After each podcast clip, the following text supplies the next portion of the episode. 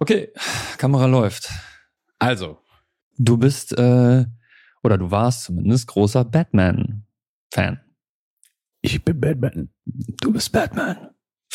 Ähm, warum nicht Superman? Warum Batman? Wie kam's? Okay. das hört sich sehr nach einer Mac- oder PC-Frage an. Genau. Äh, das, hm. Also grundsätzlich äh, muss man dazu sagen, dass ich, also ich, ich finde jetzt nicht Superman schlimm, schlimm, schlimm. Also ich ähm, bin eigentlich von sehr, sehr vielen Sachen Fan. Hm. Ich war jetzt gestern noch in äh, den neuen äh, Spider-Verse. Hm. Film. Oh, der erste war toll. Der erste war super. Ich fand Mhm. den zweiten auch echt super. Der war nicht so gut wie der zwe- erste, fand ich. Hm. Ähm, und ich, also das ist jetzt kein wirklicher Spoiler. Äh, ich war mir nicht bewusst, dass das Teil 1 von 2 ist. Ach so. Ja, das macht Marvel Das jetzt immer. war ein ne? langer, langer, langer Film und irgendwann dachte ich, das ist schon ganz schön lange. Also Hm. gibt's jetzt irgendwann, das noch? kommt Oh. jetzt der Climax noch und plötzlich so, to, be continued. Uh, What? Ja, super. Aber ich meine, ist ein super, also ist ein ganz, also ich finde es sehr toll. Ich finde diese Grundidee, die ja im ersten Buch, äh, die im ersten Film auch ist, mit ähm, diesen unterschiedlichen Stilen. Mhm. Jedes Universum hat einen bestimmten Zeichenstil. Hm. Ähm, Das ist geil. äh, Ist, Ja. ist super. Also grafisch ist es echt toll. ja, und, und damit spielen sie weiterhin. Mhm. Ne? Also es ist definitiv quasi, äh, wie sie es darstellen, ein äh, irgendwie ein, ein gesamtfiktives Universum. Hm. Ähm, aber diese Stilmischung, ich, also ich find's, ich find's toll und ich finde auch, äh, ich, also habe ich zumindestens so, wie es umgesetzt ist, nicht gesehen und das hat irgendwie, das ist irgendwie eine total interessante Mischung, weil es ist, es fühlt sich teilweise an wie ein Kunstfilm oder Mhm. wie so ein, also einfach wirklich Ja, so Videoart.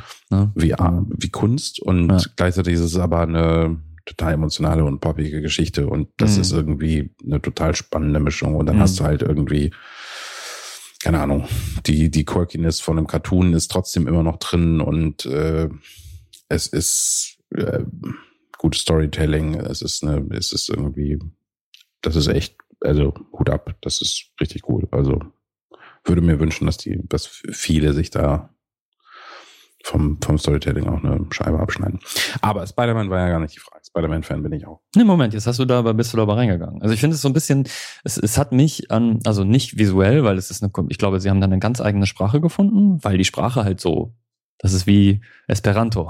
Es ist halt nicht eine Sprache, sondern das so viele verschiedene Stile zu machen. Aber ansonsten fand ich mich schon an Pixar erinnert, die auch immer für ihre Filme, zumindest in dem Moment, wo sie wo es nicht mehr nur noch darum ging, es so gut aussehend wie möglich zu machen. So, wenn, wenn du, wenn du dir Toy Story 1 irgendwie anguckst, dann ist das so, ähm, ja, man merkt die Herausforderung im Computer-Rendering noch, ist überhaupt äh, ähm, quasi nicht realistisch, aber naja, also weltlich, phys physikalisch wirken zu lassen, also, äh, Ja, also eine gewisse Form von Realismus zu Ja, treffen. so. obwohl natürlich die Wahl, ähm, also Spielzeug, genau, zu Plastik, nehmen, ja, natürlich klug war, weil Ja. es einfacher Genau. ist, ein Plastik darzustellen als Absolut. ein anderes. äh, wegen der Oberfläche. Und, und damit haben sie auch quasi ihren eigenen Stil gefunden, der auch, obwohl die Möglichkeiten immer besser wurden, auch trotzdem absolut unverkennbar Toy Story geblieben ist. Aber je- jeder andere Film von Pixar hat auch für mich immer auch eine visuelle Sprache und die ist,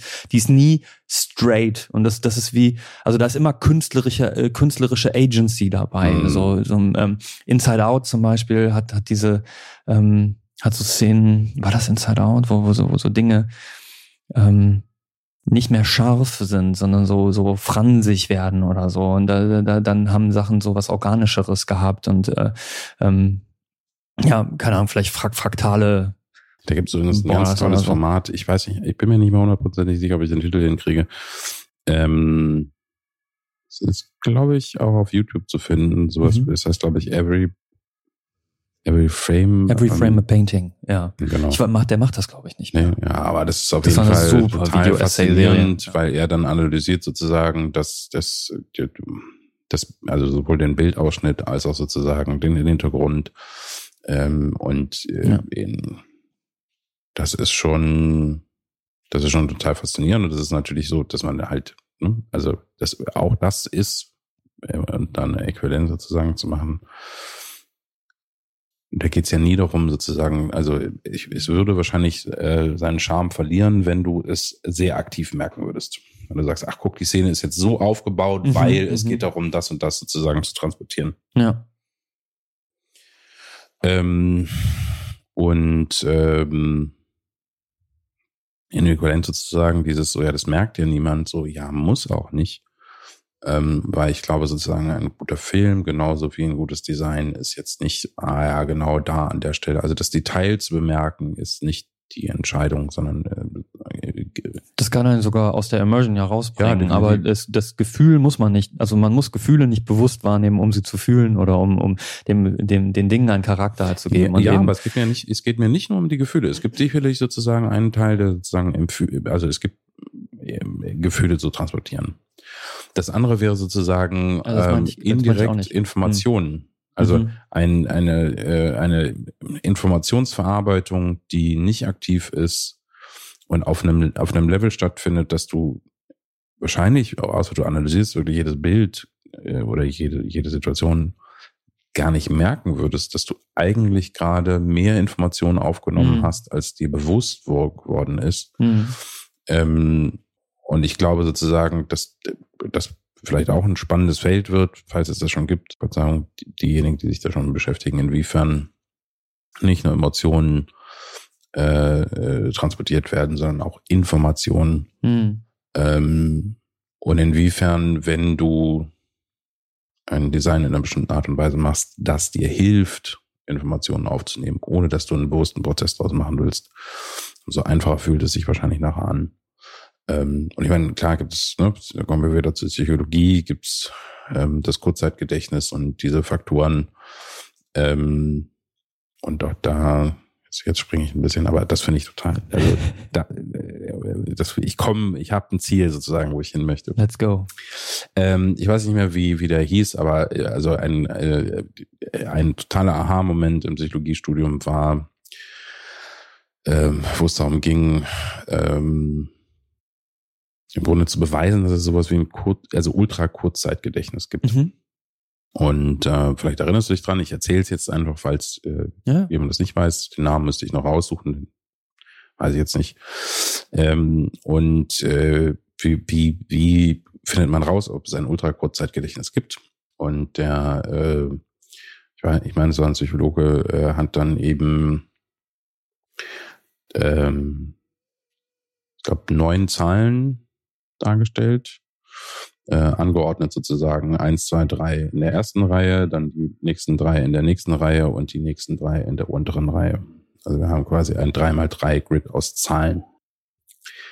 Das heißt, er, er hat dann Probanden quasi diese Zahlen gezeigt, hat denen dann die Instruktion zu geben, je nachdem welchen Ton du nachher hören wirst, musst du dir die Zeile merken.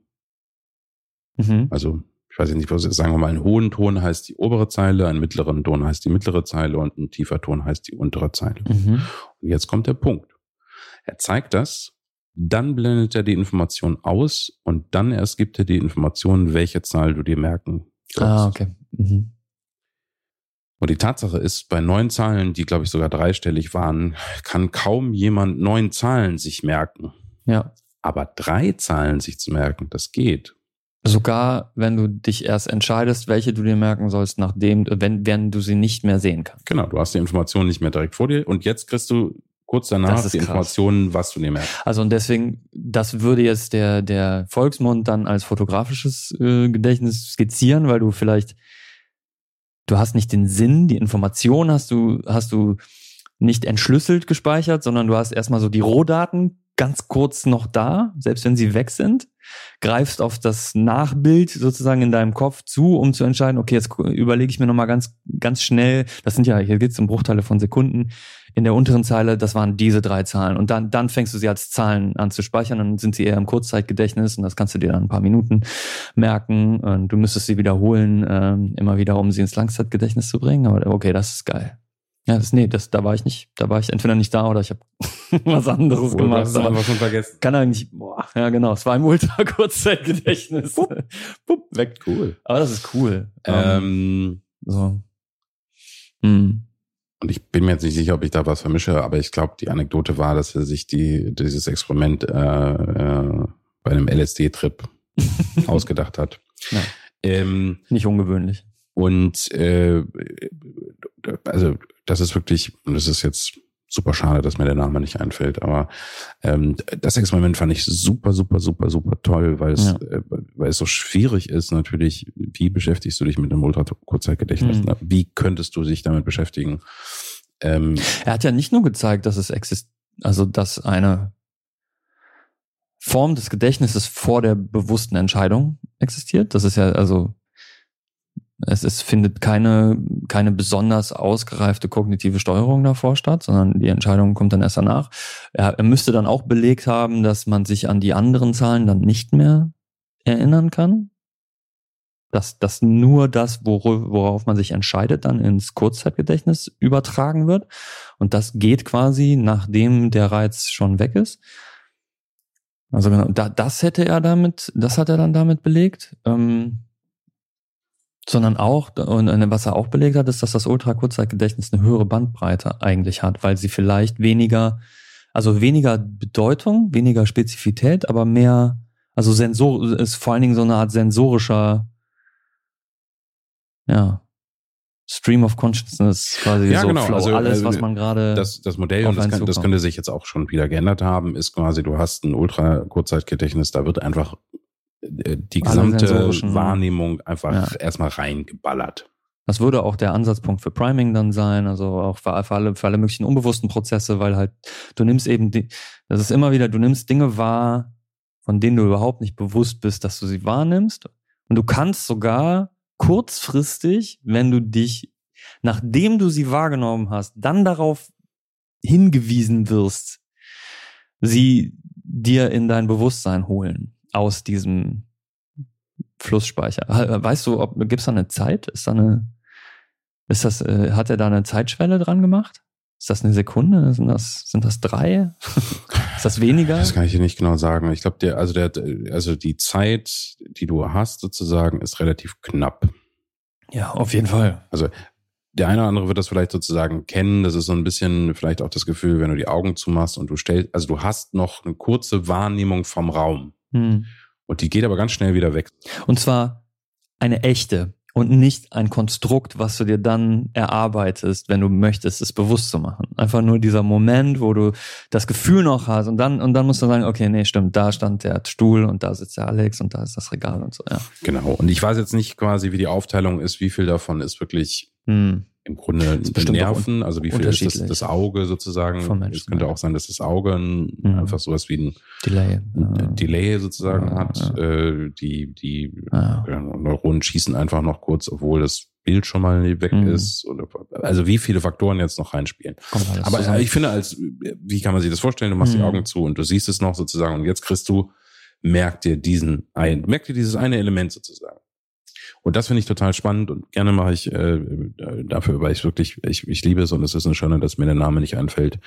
Ähm, ich ich suche das mal raus und verlinke mal den Wikipedia-Artikel dazu. ja. Ähm, genau, und das ist total spannend, weil es zeigt eben, ähm, wie viel wir eigentlich äh, wahrnehmen. Wir nehmen es noch nicht bewusst wahr. Und das gilt sozusagen für, das gilt ja für, für so viele Dinge. Ne? Es gilt äh, in der Kunst, dass äh, manchmal kann, du kannst es auch gar nicht bezeichnen und manchmal spricht dich einfach irgendwas total an und du kannst es Und du weißt Du, nicht, du warum, weißt oder? es nicht. Du kannst einfach nur sagen, irgendwas macht, also irgendwas finde ich toll oder interessant oder schön sagen, oder das mich ist, ist das nicht bei fast all, also, man Ja. könnte ja sagen, dass, dass jegliche Erklärung, warum man zu etwas hingezogen ist, also jegliche, oder auch etwas nicht mag, mag oder nicht mag, ist immer eine Attribution after the fact. So der, der So wie zum Beispiel Batman oder Superman.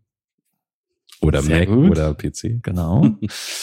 Ähm, Aber ja, genau.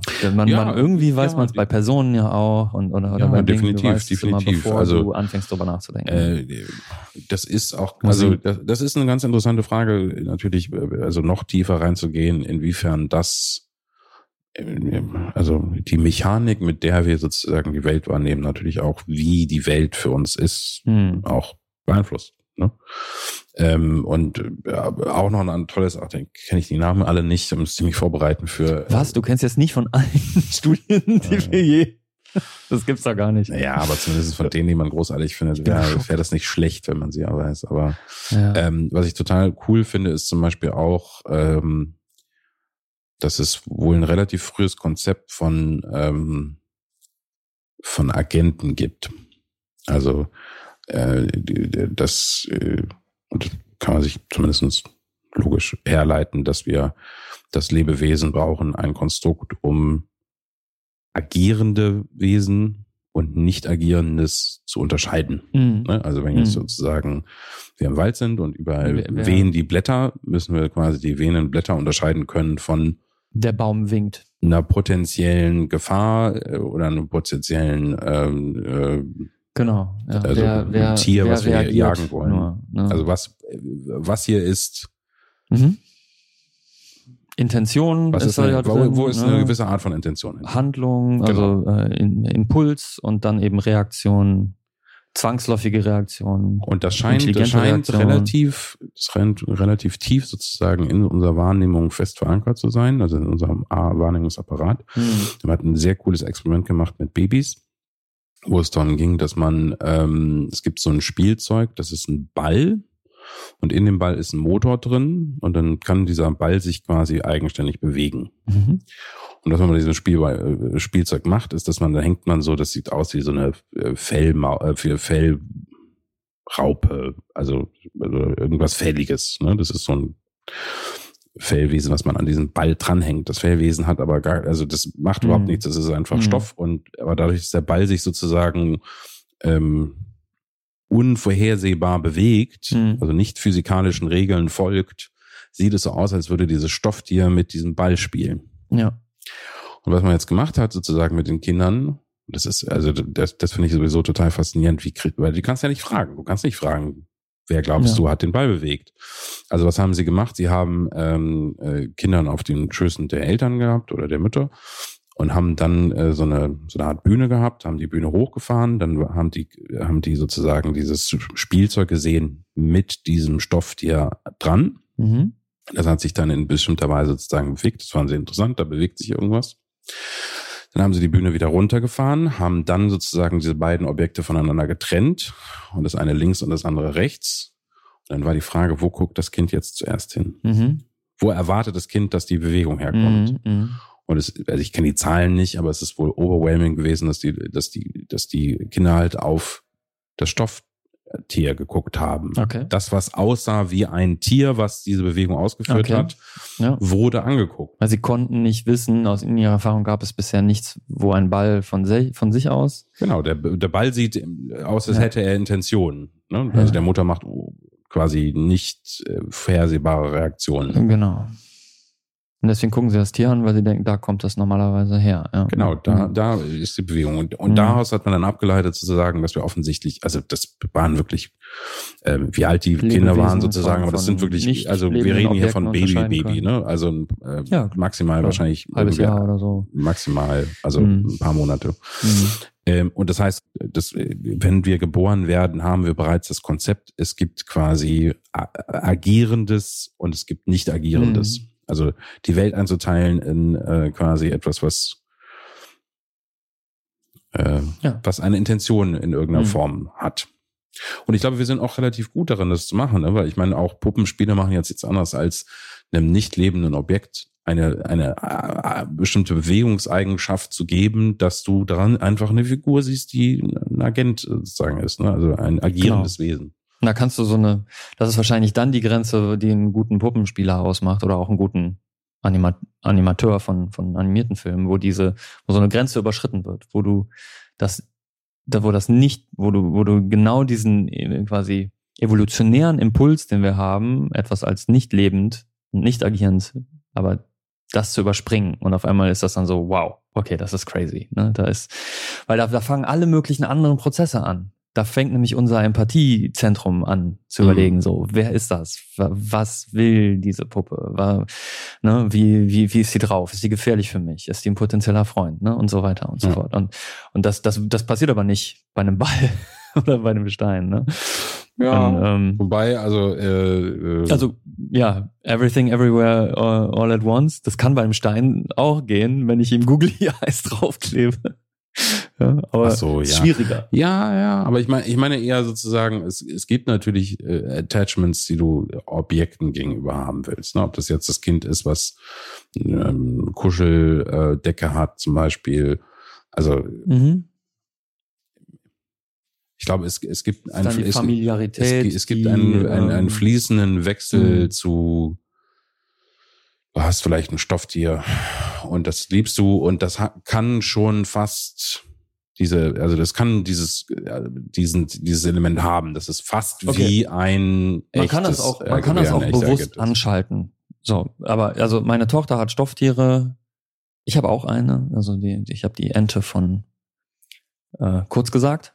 Die habe ich der Lilly geschenkt und der Lilly hat sie nicht gefallen und hat sie mir die zurückgeschenkt jetzt vor kurzem. Und das ist jetzt meine Ente. So, ich liebe diese Ente. Ich finde finde ich, ich finde ich, ich finde es sehr gut, dass du das. kurz gesagt total toll. Auch ein super. YouTuber ähm, äh, und Buchautor mittlerweile. Ich kenne leider auch den Namen gerade nicht mehr, wie der dahinter steckt, der das begonnen hat. Mittlerweile großes Team. Ähm, und ich habe keine, also quasi normalerweise ist mein Empathiezentrum nicht an mit den Stofftieren von Lilly. Natürlich, wenn man anfängt zu spielen mit ihr, ja klar, aber wenn ich jetzt aufräume, was die meiste Tätigkeit ist, die ich mit den Stofftieren meiner Tochter mache, ähm, ist halt äh, zur Seite legen. Aber du kannst dich vollkommen, du kannst dich halt vor ein Stofftier setzen und es als halt äh, in äh, animiertes Objekt sehen und dann passiert das nicht. Aber du kannst auch überlegen, so, du kannst halt anfangen, diese, das ist dann ein kreativer Prozess, ne? So, wer ist das und was denkt jemand? Aber und ich, ich glaube, dass du das, also das kannst du, aber bei Objekten, die du länger hast, wo du also eine Beziehung zu aufgebaut hast, die also Teil von dir werden, Teil deines Selbstbildes, das ist meine Puppe, ne, die habe ich mein Leben lang schon, dann wird das, dann wird, kannst du das wahrscheinlich gar nicht mehr ausschalten. Dann würdest du die auch nicht, dann räumst du die auch anders auf, ne, weil du die nicht zum Beispiel einfach in die Ecke pfefferst mit dem Gesicht nach unten, außer du spielst gerade, dass du sauer auf die bist oder so. Ich bin enttäuscht von dir, wo hast du dich so lange versteckt oder so, ne? Aber du würdest anders mit dir umgehen. Hm. Wie, wie eher wiederum wie mit einem Lebewesen. Ne? Weil, Ja, und dann hast du eben so eine, also eine, Mhm, genau. eine Empathiereaktion und denkst so, das äh, kann ich ja, kann ich ja nicht dem Objekt antun, genau. dass das Ja, irgendwie, so war das, dass also- Respekt für umgehen. Das fühlt oder- sich dann komplett, ne, das fühlt sich, dann fühlt man sich grausam, wenn man diese Puppe mit dem Gesicht nach unten irgendwo liegen lässt. Und das, das Spiel ist also zu einer Konsistenz geworden, zum Teil der Realität. Okay, so, wow. Jetzt zurück. Du warst aber eigentlich bei dem, bei dem Unterschwelligen, das war eine Stufe hier vor, äh, und, und du meinst quasi, dass, dass diese künstlerische Freiheit, du kamst ja aus Spider-Man, äh, dem, dem Multiverse ex explizit und meiner, meiner Pixar-Analogie, weil wir, wir haben viele Animationsfilme, die, die, die nicht so frei, die nicht so viel künstlerische, also ich will jetzt, da sage ich jetzt keinen spezifischen, aber natürlich gibt es gute und schlechte Animationsfilme und es gibt halt, ich finde sie immer dann besonders gut, wenn sie halt diesen, du hast ja eben gesagt, so wenn sie diesen, diesen künstlerischen, diese Videoart-Grenze irgendwie überschreiten. Wenn, wenn es also, das da, und da geht es jetzt nicht nur um Schönheit, sondern vielleicht auch Kreativität und besondere Ideen und irgendwie visuell, also reizvolle Visualität und dass man das nicht unbedingt bewusst wahrnehmen muss, aber es und, und genau, ich habe ich hab damit nicht gemeint, dass es die besser die Emotionen des Films oder der Person kommuniziert, dass es also Empathie erleichtert, sondern eher, dass der Film ein Gefühl, also das ist wie ein Ob Objekte haben auch gewisse Gefühle, die sie nicht unbedingt auslösen, sondern die ich, die ich ha Oh Mann, hm. Wie kann ich das beschreiben? Also, das ist, natürlich lösen sie das auch aus, aber es hat erstmal mit der Geschichte des Films nichts zu tun, mit den Charakteren auch nicht, sondern der Film selber fühlt sich in einer gewissen Art an. Hm, hm. Es ist sehr offensichtlich, wenn ich jetzt sage, so ein Film noir oder so ist was anderes als ein Disney-Film. Ja, so. Ja, der, die fühlen sich unterschiedlich an. Habe ich das Gefühl, ähm, da- also da, das ist Musik natürlich ganz viel, aber eben auch äh, Bild und ähm, und eben auch diese diese kleinen Details. So fühle ich mich wie in einem Traum, fühle ich mich wie in einer in einer realen Szene, fühle ich mich bedroht, fühle ich mich unsicher, fühle ich mich sicher, ähm, fühlt sich dieser Film ernsthaft an oder fragend oder oder fühlt sich der Film unsicher an, ich mich aber nicht. Ne? Also alle diese Sachen gehen und die sind total, also das sind so absolut kleine Details, die dafür notwendig sind, um das in die eine oder andere Richtung zu bringen. Mhm. Wie gesagt, Musik ganz massiv natürlich. Der erste Akkord, bevor du das erste Bild siehst, ganz oft, ne, ob es fängt der leise an, still oder oder nicht.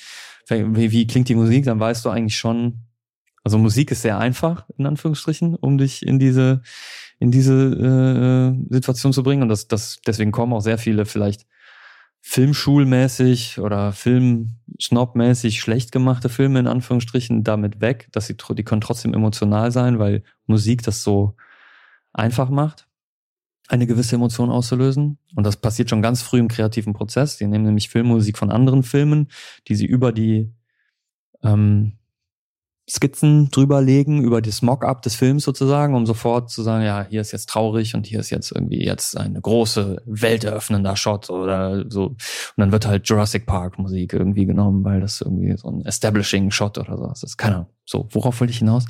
Ähm, das frage ich mich seit fünf Minuten auch. Visuelle Details. Okay, und das zum, ist viel schwieriger. Ich finde es viel schwieriger. Ich finde, also deswegen habe ich Pixar ins Spiel gebracht. Jeder Pixar-Film zumindest an den ich mich erinnern kann, fühlt sich ein bisschen anders an. Hm. Obwohl sie mit den gleichen Technologien arbeiten, natürlich entwickeln sie ihre Engine ein bisschen weiter, aber es fühlt sich immer ein bisschen anders an, weil es immer vom künstlerischen Aspekt, vom grafischen Aspekt ein bisschen anders ist. Und es passt aus meiner Sicht meistens, es gibt auch schlechtere Pixar-Filme, es gibt auch welche, die ich noch nicht gesehen habe. Ähm, on Ongoing, nee, keine Ahnung, ich weiß noch nicht mal mehr, wie er heißt. Ähm, aber The Good Dinosaur zum Beispiel fand ich jetzt so, also der hat mich irgendwie kalt gelassen. The, the Good Dinosaur? Ja, The Good Dinosaur. Und du weißt gar nicht, dass er existiert. Der war jetzt auch nicht besonders erfolgreich, aber wenn ich mir halt irgendwie Wally -E oder Ratatouille oder Inside Out oder äh, äh, Soul oder sowas äh, überlege, die, die sehen anders aus und fühlen sich anders an und es dient dem ich weiß nicht, ob es unbedingt immer eine bewusste Entscheidung ist. Also es ist aber Teil dieses Kunstwerks, Teil dieser Kunstform mhm. irgendwie. Und, und das fand ich ja, bei, warum ich das erwähnt habe, so, ja, jetzt, jetzt schließe ich den Punkt ab, dass ich bei vielen anderen Animationsfilmen das nicht dieses Gefühl habe, sondern es ist noch nicht so weit, die, die, das Repertoire ist noch nicht so ausgereift, dass sie wirklich künstlerisch damit werden können.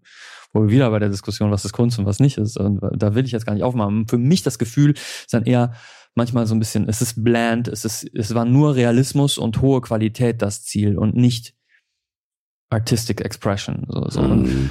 Und, das fand ich bei dem Spider-Man, da, der, da bin, war das da ganz anders. Bin ich mir nicht sicher, da bin ich mir jetzt nicht sicher, ob wir den Machern ein bisschen Unrecht tun. Äh, Die Frage Sicherlich. ist natürlich sozusagen, Ja. wie viel Zeit äh, und Effort sozusagen reintun. Und ich meine, Pixar sind definitiv großartige Geschichtenerzähler auf ganz vielen Ebenen. Ähm, dass jetzt nicht alles so perfekt ist, sozusagen, ist jetzt eine andere Frage, aber echt Ja, viele klar. Sachen sind einfach fantastisches Storytelling. Und spannend finde ich dann auch, dass das meistens, wenn man sich das nochmal anguckt, dann trägt es immer noch. Also es ist einfach immer noch eine tolle Geschichte. Ja. Ähm, ob jetzt die Animationstechnik besser oder schlechter geworden ist, ist fast nicht so relevant, finde Nee. ich. Ähm, Da gibt es zum Beispiel auch eine Parallele zu, zu Blizzard und ich will jetzt nicht dieses Unternehmen, äh, also da- das Unternehmen hat seine eigenen großen Probleme, worüber wir vielleicht irgendwann auch mal sprechen konnten, aber das mache ich jetzt nicht auf. Aber ähm, Blizzard war auch äh, und, und Nintendo übrigens auch, beides für mich stellvertretende Unternehmen, die nie auf der an der maximalen Möglichkeit der zeitlichen, also der der Technologie unterwegs waren. So ähm, ähm, quasi wa- wa- was was wie viele Shader und Renderer und was gibt's für Grafikkarten und das ist irgendwie absolut das Maximum. So, ich nehme jetzt mal lieber den Nintendo, aber äh, äh, weil weil es weil es äh, weil ich finde noch besser äh, veranschaulicht, wenn du die Konsole, die Switch nimmst, die ist halt sehr sehr schwach, die ist schwächer als das Telefon, was der Zuhörer jetzt gerade in deiner Tasche hat wahrscheinlich aber äh, die halt unglaublich tolle Spiele machen mit Mario, mit Kirby, mit Zelda, keine Ahnung, also unfassbar geile, komplexe, erfüllende Kunstwerke an Computerspielen machen, äh, die aber nicht und die kannst du auch, die kannst du Jahrzehnte später, ne? Wir können heute Zelda aus der Nintendo äh, äh, spielen und es ist immer noch ein großartiges Spiel, obwohl es überhaupt nicht also nicht der Zeit entspricht, aber Mhm. es ist halt trotzdem ein Kunstwerk mit den Mitteln, die man zu der Zeit hatte. Da gibt es vielleicht Leute, die dir widersprechen würden, dass man das so spielen kann. Ne? Aber ähm, Also ich würde die, die würde den Super Mario auf dem Gameboy geben und gucken, wie die zwei Stunden später den weglegen und sagen, ups.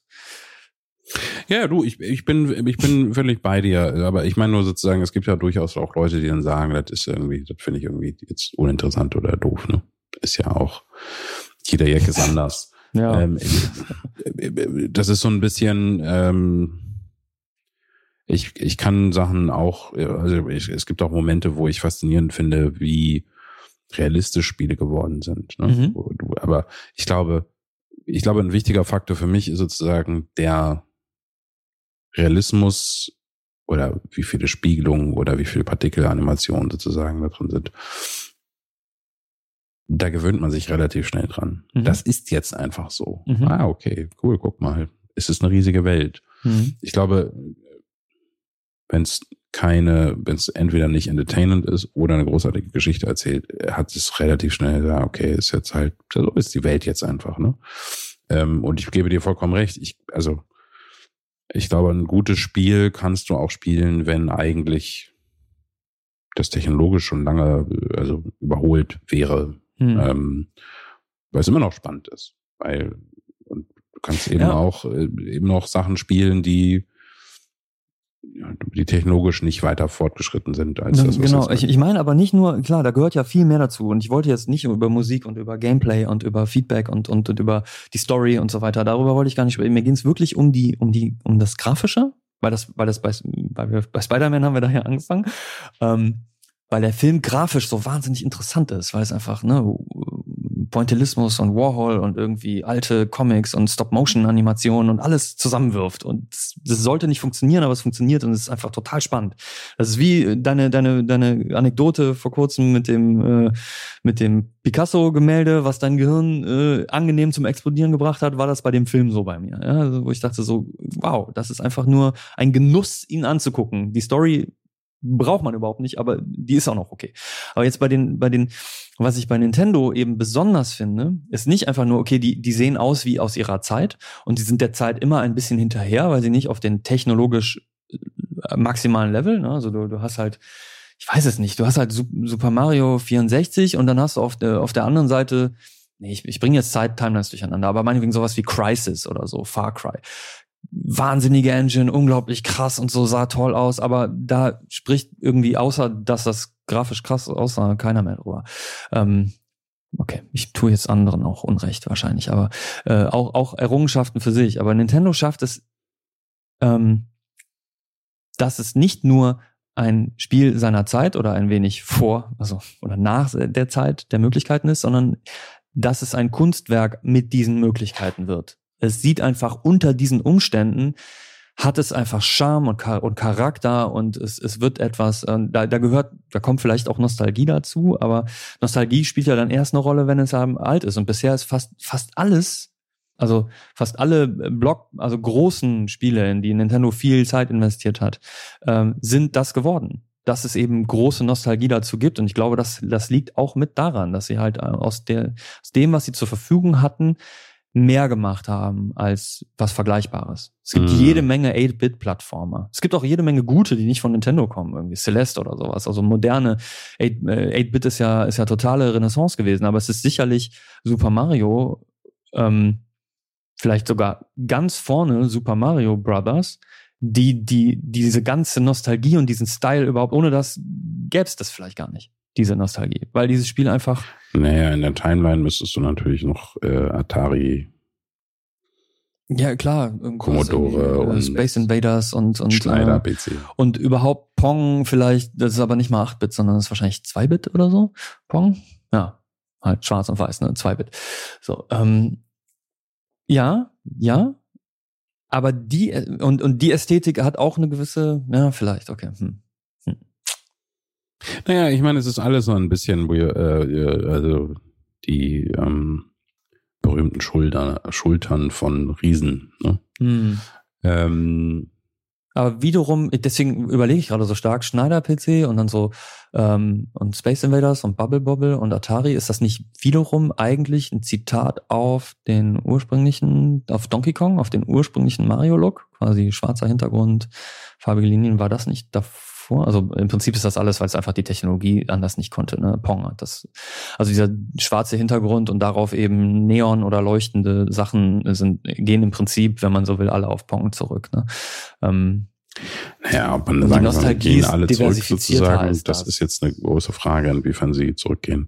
Da, da bin ich mir jetzt okay. auch nicht hundertprozentig ja. sicher. Ähm, Okay, aber vielleicht meinst du, was ich so ein bisschen meine, ist dieses, also quasi mit den gegebenen Mitteln irgendwie was, was Schöneres oder was Besondereres erschaffen als vielleicht manche Zeitgenossen zu der Zeit. So. Und das, äh, also ich finde, Nintendo ist da, ist da ganz krass. Und, und ich finde halt, dieser Spider-Man ist für mich im Vergleich zu manch anderen Animationsfilmen, die versuchen, also die, die, die das machen, eben und ähm, einfach besser. Mhm. Das ist spannender für mich auch spannender als die meisten anderen Marvel-Filme, äh, äh, vor allen Dingen visuell, ja. Aber das ist eine andere Geschichte. Ja, auf jeden Fall. Aber ich, also ich, ich bin gespannt. Das wird sicherlich, also wenn der sehr erfolgreich ist, wird, äh, haben wir mehr. Also ich habe dann in den mhm. Trailers auch gesehen, dass jetzt dann noch neuer. Äh, das hat schon einen riesen Einfluss Teenage, auf andere. Äh, Teenage Mutant äh, Hero Turtles auch. sozusagen rauskommt, der das auch versucht sozusagen. Das ist ich, mhm. ich glaube, es scheint 3D zu sein, sieht aber so ein bisschen aus wie eine Mischung aus Illustration, graphiker Illustrationen und so, ähm, Stop-Motion-Figuren. Mhm. mhm. Also ich fand das ganz interessant, aber also das das scheint jetzt zumindest ein Trend aktuell wieder zu sein, sozusagen in die Richtung zu gehen. Auf jeden Fall ist das total einflussreich. Ich habe, ähm, glaube ich, auch ein ähm. Video darüber gesehen, dass das quasi fast alle Filme oder viele Animationsfilme, die jetzt danach, nach Into the Spider-Verse rausgekommen sind, ähm, analoge oder glitschige Sachen oder so, sowas oder naja, eher eher analoge, also aus dem Comic, aus den Comic-stilistischen äh, Welten Dinge rausnehmen. Was mhm. ich also einmal vor. Ja, ich meine, es ist interessant, dass es dann vielleicht so ein bisschen Full Circle geht, ne? Weil du hattest quasi mhm. ähm, das, das Animierte, was angefangen hat, quasi gemalt zu sein. Mhm. Ja. Und auch teilweise aus, aus Notwendigkeit so einen künstlerischen Stil benutzt hat, um bestimmte Dinge zu, zu verschleiern. Mhm. Oder eben sich das Leben einfacher zu machen. Mhm. Und dann bist du halt irgendwann zu äh, 3D Hyper, und dann gab's so. Dann? Also da, äh, da bin ich zum Beispiel da nicht nostalgisch. Habe aber mit Leuten gesprochen, die ja dann in der Zeit geboren wurden. Zum Beispiel, es gibt ja so ganz schlecht produzierte Kinderserien. Ähm, so richtig, also so richtig schlechte 3D ja, Renderings. Ja, oh also so. schlimmes Zeug. Äh, äh, gutes Beispiel. Also, was ich letztens, warum auch immer ich da reingeguckt habe, war hm. ähm, Transformers-Serie. Mhm. Und ich meine, da bin ich auch wahrscheinlich zu alt und wenn ich ein Kind gewesen wäre in der Zeit oder ein Jugendlicher, hätte ich es vielleicht auch super cool gefunden und es ist irgendwie 3D und du bist so irgendwie altmodisch, dass du irgendwie, ne? Aber ja, dachte ich so, die, das ist halt hier, also die Geschichte ist Schrott, die Dialoge sind Schrott. Und dieser 3D-Animation sieht aus, als hätten die irgendwie ein Vorrendering mhm. rausgebracht als Serie. Mhm. Also das ist wirklich crazy. Das sind Fehler, die gesagt Klippensachen wie verrückt und so. Das hat, ist noch Zeitfrage, eine Teamfrage, eine, eine Skill, eine Erfahrungsfrage ja, natürlich auch. Eine Moneyfrage. Gibt, gibt das, das ganze das Spektrum. Muss, das muss, äh, auch innerhalb einer, einer Serie, zum Beispiel Ladybug, sehr populär bei kleinen Mädels und ich kenne das natürlich auch alles.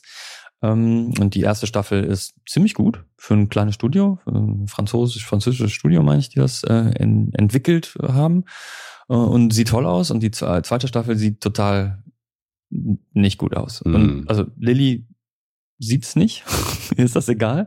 Aber jetzt, jetzt sieht man dann zum Beispiel den Kinotrailer und dann denkt man so, okay, okay, das ist nochmal, das ist nochmal zwei Schippen weiter als selbst die erste Staffel. Mhm. Ne? Ähm, natürlich auch wieder Budget, Musik auch. Ne? Aber ja. ich habe da zum Beispiel auch äh, eine Erfahrungs äh, Ding, wo ich dachte, so, ja, man ist vielleicht als Kind hat man auch einfach, das ist einem auch, es gibt einfach Sachen, die vielleicht einem als Kind anders wahrnehmen oder ja Jetzt ist die Frage. Weniger, weniger Prior Art im Kopf, weniger Verknüpfung, wo, wo, weniger Ja. Urteilsmöglichkeit, weil man noch nicht so viel gesehen ja, hat. und aber auch, glaube ich, eine, Und die Stories sind gleich. Also eine, deswegen. eine, ist- äh, eine, eine viel, viel höhere Toleranz für, das macht eigentlich überhaupt gar keinen Sinn. also die Geschichte ist, dass ich, ich habe als Kind habe ich He-Man geliebt. mhm. Ich war ja sehr schockiert, als ich herausgefunden habe, dass es eigentlich nur Commercials waren für Spielzeuge. Aber das ist noch ein anderes Thema. Ja, aber die Spielzeuge waren auch geil. Ja, ja, aber also ich habe das wirklich, ich fand das total großartig und wir reden jetzt sozusagen über die erste Animationsserie, die sozusagen dann auch mit dem Spielzeug rausgekommen ist. so geil. Hammer.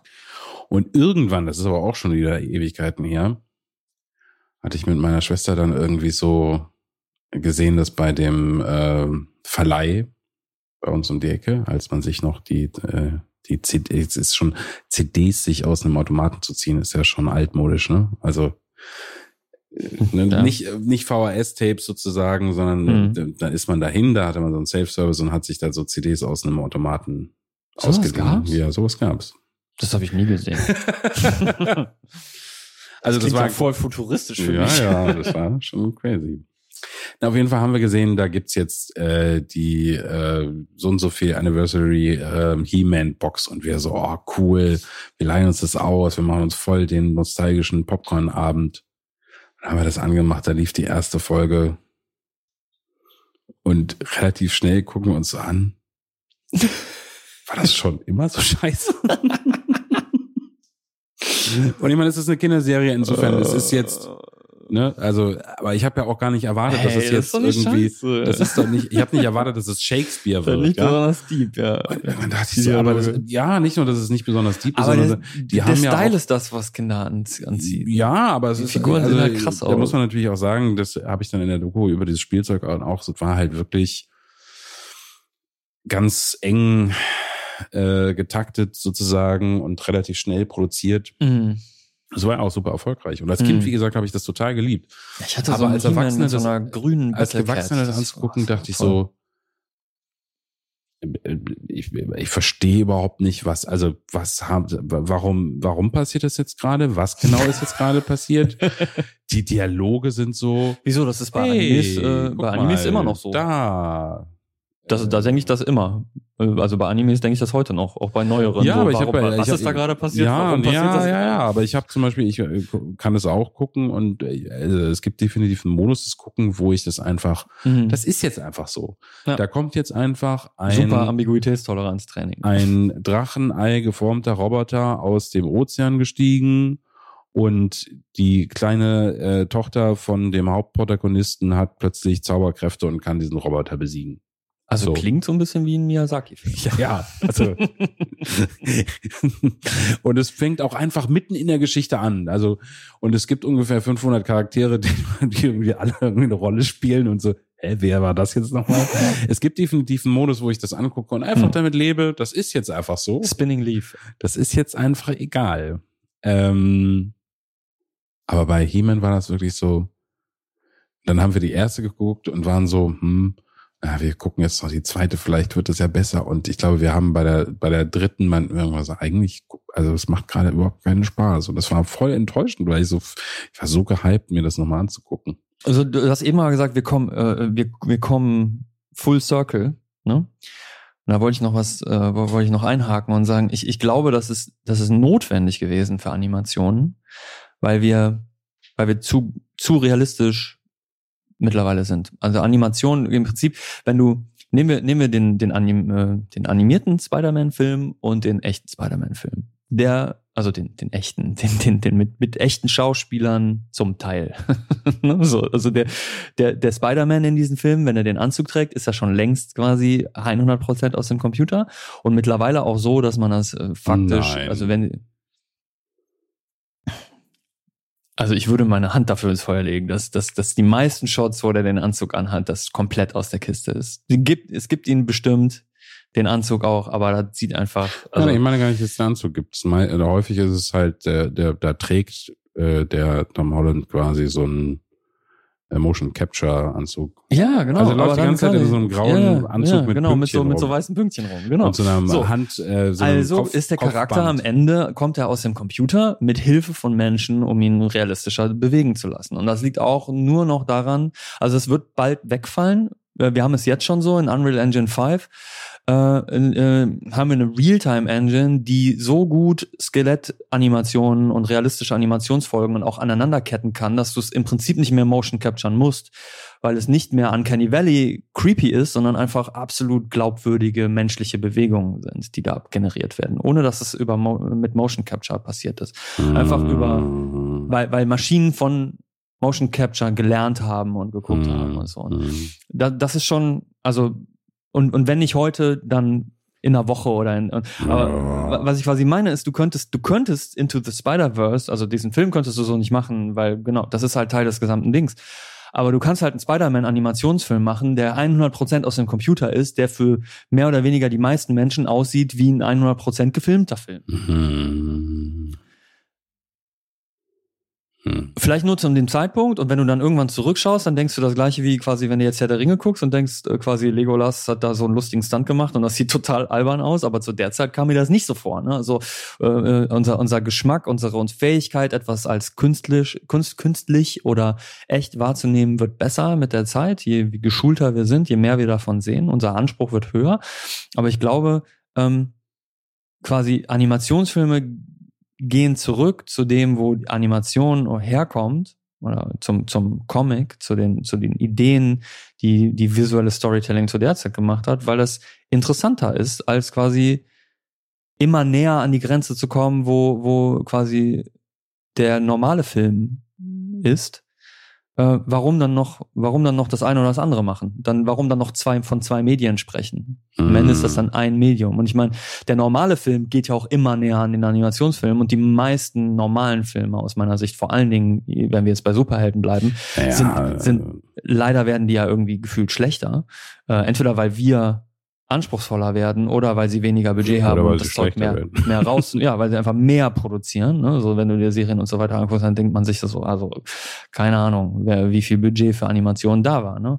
Und ähm, du hast sowas wie ähm, ja, da, da gibt's so Diskussionen zu. In Mandalorian zum Beispiel hast du einen kompletten CG-Charakter, der, der phänomenal in die Szene reinpasst und richtig, richtig geil aussieht. Ne? Und, und da würde man sagen, ich weiß, dass der CG ist, weil so ein, so ein Alien gibt es halt nicht, ja? ähm, soweit wir wissen. Aber ähm, es gibt halt andere komplette, also wo, es halt nicht so gut ist. Frage von Zeit und Geld und Stress und so. Klar. Mhm. Aber äh, was ich meine ist quasi, äh, gehen die Animationsfilme nicht diesen Weg, damit sie halt als Animationsfilme interessant bleiben. Das Mhm. ist halt, Animation kann viel mehr als realistisch aussehen. Ne? Und Mhm. äh, äh, ich, ich freue mich total auf Elemental, auf den nächsten Pixar-Film, weil er eben auch nicht, nicht weil er realistisch aussieht, sondern weil, was ich da in dem Trailer gesehen habe, fand ich total phänomenal. Es, es sieht einfach als Kunstwerk total cool aus. Ja? Mhm. Freue ich mich drauf. Hoffentlich wird es auch eine gute Story, damit es nicht einfach nur cool aussieht und eine schöne Demo ist, sondern auch eine gute Story ist. Das ist eine ganz, ganz andere Geschichte, aber die Optik zumindest schon mal Ja, sehr spannend. cool. Sag mal, wollen wir jetzt eigentlich nochmal zurück Ja, zum Start? Warum Also Batman? Batman und Superman und dann Damit- kommt ja noch PC oder äh, Mac. Ähm, gegebenenfalls. das müssen wir in den letzten zwei Minuten unseres Gesprächs dann noch klären. ja. Ähm, also die im Nachhinein rationalisierte Version sozusagen der Erklärung für mich wäre, ähm, ich finde es faszinierend, dass äh, Batman in gewisser Weise ein Mensch ist. Ähm, und was jetzt, was ich total faszinierend finde, ist vor allem der Aspekt sozusagen des Detectives, Mhm. Ähm, der in vielen Filmen etwas zu kurz kommt, ähm, wo es darum geht quasi, der ist einfach auch ein ganz schön schlaues Bürschchen. Mhm. Und eine seiner Superkraft ist eben, sich mit den Sachen auseinanderzusetzen, die Rätsel zu lösen, auf die Schliche zu kommen, äh, quasi mehrere Schritte auf voraus zu sein äh, und so weiter und so fort. Detektiv und ja auch ähm, Mechaniker und Elektroingenieur im Prinzip. Ingenieur, würde ich jetzt mal sagen. Ne? Also, Also zwei, zwei sehr äh, intelligente ein, Seiten. ein, so, ein Genius sozusagen. Ja. So, und ähm, Der Original Tony Stark. Oder war Iron Man ist Iron Man älter? Nee, Batman ist älter, ne? Als Comicfigur. Ich weiß es nicht. Oh, so what? Also ich, ist auch egal. also ich würde vermuten, dass Batman älter ist, Ja, aber ich, ja. also Iron Man ist auch ein sehr, also Ja, schon auch sehr, sehr, äh, genau. langer, äh, lang, aber ich glaube, der war nie, Vor- also er war Der war nie so populär. so populär, Filmen. wie, er, Nee, nee, wie, er, genau. wie er jetzt Ja. sozusagen ist, Erst der jeder erste- Iron Man. Erst der erste Film hat das, hat das zum, Ja. dazu Ähm, gebracht. Naja, auf jeden Fall, deshalb finde ich ihn sozusagen sehr faszinierend und ähm, und ich, ich finde, bei Superman ist so ein bisschen, also ich finde das vor allem spannend, wenn Geschichten viel, also nicht nur, aber viel davon erzählen. Ich finde interessant, wie lebt, also wie versucht, wie versucht er wie ein Mensch zu leben. Hm. Ich finde, das ist teilweise viel spannender, wie er Mhm. versucht, ein Reporter zu sein Ja. und irgendwie äh, heldenhaft zu sein, während er noch quasi ein normales Leben führt. Und wie schwierig ist es, ein normales Leben zu führen, wenn man gleichzeitig irgendwie die ganze Welt retten möchte, ähm, finde ich faszinierender, Mhm. Weil du hast sozusagen mit so einem starken Charakter eigentlich immer nur zwei Richtungen, die du meiner Meinung nach gehen kannst. Du musst irgendeinen Gegner finden, der wahnsinnig mächtig ist, was eigentlich so gut wie nie vorkommt, weil er ja so ein starker Charakter ist. Effektiv hat er, ist er quasi unlimitiert. Ähm, Also, ja. oder sozusagen Schwächen ausbauen. Mhm. Ähm, Kryptonit. genau, und ich finde, dass es häufig ein bisschen overused für mich ist. Ja, ist halt Also sehr- einen, den ich total, über einen, den ich total großartig fand, und das hatte beide Faktoren. Das war ähm, Louis und Clark, glaube ich, hieß diese Serie. Mhm. Die hatte einen total großartigen Lex Luthor, meiner Meinung nach, weil der hat halt sehr selten die direkte Konfrontation mit ihm gesucht, sondern hat Mhm. immer versucht, ihm Fallen zu stellen. Ja, vor Dilemmas oder so. Genau. Ja. Ne? Du kannst jetzt das, du kannst die eine Person retten oder die andere. Er hat den halt, also Intelligenz, äh, Supermans Intelligenz ist halt nicht unlimitiert. Er konnte nicht vorhersehen zum Beispiel, also so die Zukunft vorhersehen und damit kannst du ihn halt in Situationen bringen, wo, wo es halt keine richtige Antwort zum Beispiel gibt. Ne? Und also vor, immer wieder vor gewisse Trolley-Probleme, aber davon gibt es halt unendlich viele, die sehr spannend sein können mit verschiedenen Variationen und, und Abweichungen und so weiter. Und dann, da ist, da ist auf jeden Fall auch was Spannendes. Genau, und das, das, das, wie gesagt, ich finde, ist gar nicht, ich bin gar nicht gegen die, also ich finde die Figur auch spannend und schön und ich Hm. finde viel davon interessant. Das finde ich nur dann, also da finde ich jetzt einfach Geschichten für eben den Menschencharakter, der Außergewöhnliches tut, interessanter als Hm. ein übermächtiges Wesen, ähm, ob der jetzt das fünfte, fünfte Flugzeug gerettet hat, ist, fehlt mir meistens sozusagen die Verbindung, außer die Geschichte schafft es, eine Bedeutung zu diesem Akt hinzukriegen. Und zu sagen, das bedeutet aber mehr als einfach, ob, ob, ob das Superman hinkriegt, ist jetzt gar nicht die Frage, sondern ähm, warum er sich vielleicht für was entscheiden muss oder Mhm. warum, ähm, ne, und ich meine, meistens wird es dann gemacht, seine Freunde oder seine, seine Liebste sozusagen sind auf dem, sind im Flugzeug. Diese, diese Mechaniken sozusagen sollen erreichen, dass du halt, du sollst die Investiert sein, Bedeutung ja. sehen und nicht einfach nur, ach, der macht jetzt einfach diese Heldentat. Ähm, Ja, aber auch, auch diese, auch das Dilemma kann man sehr platt machen und äh, einfach nur total einfach instrumentalisieren, wie bei äh, Man, Man of Steel halt am Ende, dass er entweder kann er den Bösen besiegen und dabei Kollateralschäden in Kauf nehmen oder nicht. Und klar, in dem Moment fand ich das auch durchaus spannend, aber im Nachhinein dachte ich halt, es ist so ein bisschen, es war ein bisschen cheap. So, weil sie, weil sie keine komplex genug, die Story war nicht komplex genug, um eine interessante Auflösung, eine interessantere Auflösung hinzubekommen. Mhm. Auch wenn das jetzt nicht, der, war jetzt nicht der schlechteste. Nein, nein, nein. Aber ich, ich, also ich glaube zum Beispiel, da hatte ich so ein bisschen das Problem, die haben ja jetzt schon irgendwie die halbe Stadt in Schutt und Asche Genau. gelegt. Das ist eh schon. Dieser Kampf, den der ja geführt hat, hat schon unglaublich viele Leuten das Leben Mhm. gekostet. Ja. Und das wird ja sogar in dem nächsten Film wird thematisiert, dass, Mhm. also ist das Genau. die Hauptmotivation, warum Batman ihn, ihn äh, besiegen möchte, weil er sagt, Mhm. ihr war vollkommen egal, dass du die, die ganze Stadt in Schutt und Asche gelegt hast. Aber mit, über den Film will ich nicht reden. Ich fand den viel zu schlimm. Schlecht. Ja, ja, ja. Den danach. Okay. Aber äh, darum geht's mir auch nicht. Das ist so ein bisschen der Grund, warum ich das interessant Ja. finde. Also Auch, auch dass Batman, ähm, ist es, äh, was den Charakter ja auch irgendwie interessiert. Also erstens ist er, ist er quasi, er kann nichts, was ein, also an, an reinen, inhärenter Kraft, Fähigkeiten hat, ist er nicht über natürlich.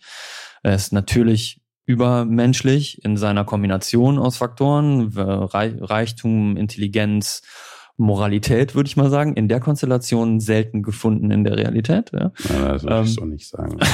zumindest langfristig nicht. Nein, nein, nein, nein.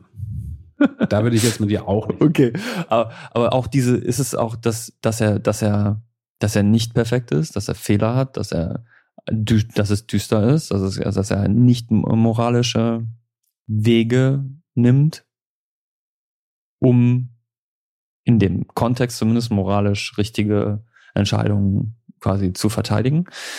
Ja, ja. Also ich finde, dieses, dieses Düstere und Imposante ist sicherlich das, was mich als Kind da irgendwie gereizt hat. Ich ja, ja, auf jeden Fall, definitiv. Also ich meine, im Grunde ist er natürlich übermenschlich äh, oder übernatürlich, so wie auch ein James Bond oder andere Figuren, die machen halt Sachen, da wäre ein realer Mensch schon länger, also wäre einfach draufgegangen. Ne? Hätte, au. Ähm, und der überlebt Sachen so und kann Sachen sozusagen, die, die, hm. das geht nicht. Da sind wir jetzt aber natürlich in der einfach in der Fantasiewelt. Ja. Ähm, interessant und wir werden zu einem anderen Zeitpunkt, glaube ich, tiefer darauf eingehen, falls wir nochmal zu dem Thema ist, ist, ich habe inzwischen ein, ein, ein, ein, ein gespaltenes, eine gespaltene Sicht sozusagen auf das. Weil auf der einen Seite, ich, ich liebe das und ich werde das auch die ganze Zeit lieben, aber es ist auf jeden Fall ein Aspekt dazu gekommen, den ich schwierig finde und der ist natürlich auch, also der ist sehr stark in der amerikanischen Kultur verankert und in mhm. islamisch, also in amerikanischen Geschichten.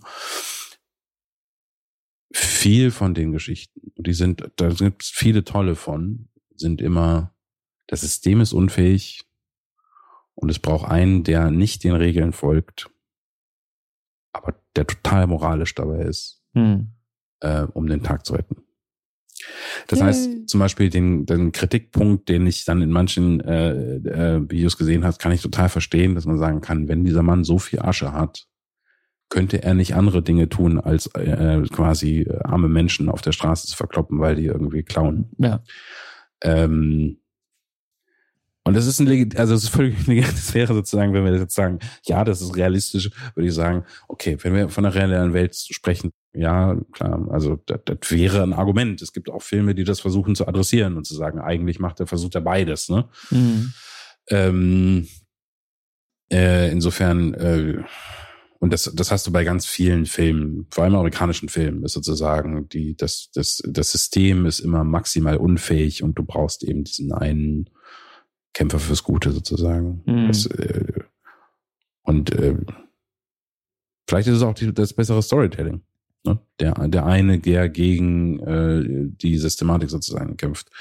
Was ich aber schwierig finde, ist, dass, und das mag dann auch vielleicht auch einfach keine schöne Geschichte sein, vielleicht stimmt es nicht, äh, dass in der Realität die meisten Dinge ähm, besser lösbar sind mit systemischen Änderungen. Ne?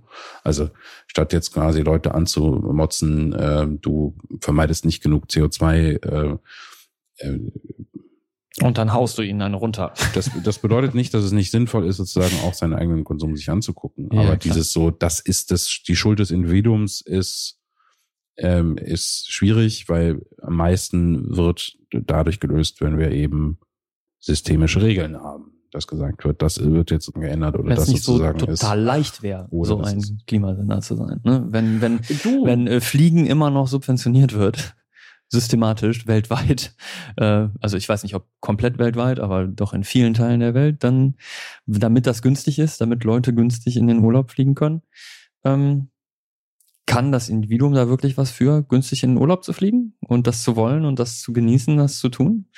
Ähm, Darum geht's mir ehrlich gesagt nicht. Ich ja. würde sagen, die Frage des Individuums ist für mich, ja, also mach das, also versuch dein Bestes, aber dir die Schuld dafür zu geben, ist, äh, ist, äh, ist, ist zu kurz. Mhm. Ja. Jetzt kann man natürlich sagen, ist jetzt das Problem nicht, dass du dann nicht äh, eben dafür kämpfst oder dafür wählst oder was auch immer sozusagen. Da würde ich sagen, ist es jetzt für mich eher die Frage, wenn du nicht aktiv daran arbeitest oder äh, sozusagen, dann ist es mir völlig egal, wie viel Pappbecher du gespart hast. Ja, weil der richtige, die richtige Veränderung wird es dadurch geben, dass es Regeln zum Beispiel gibt.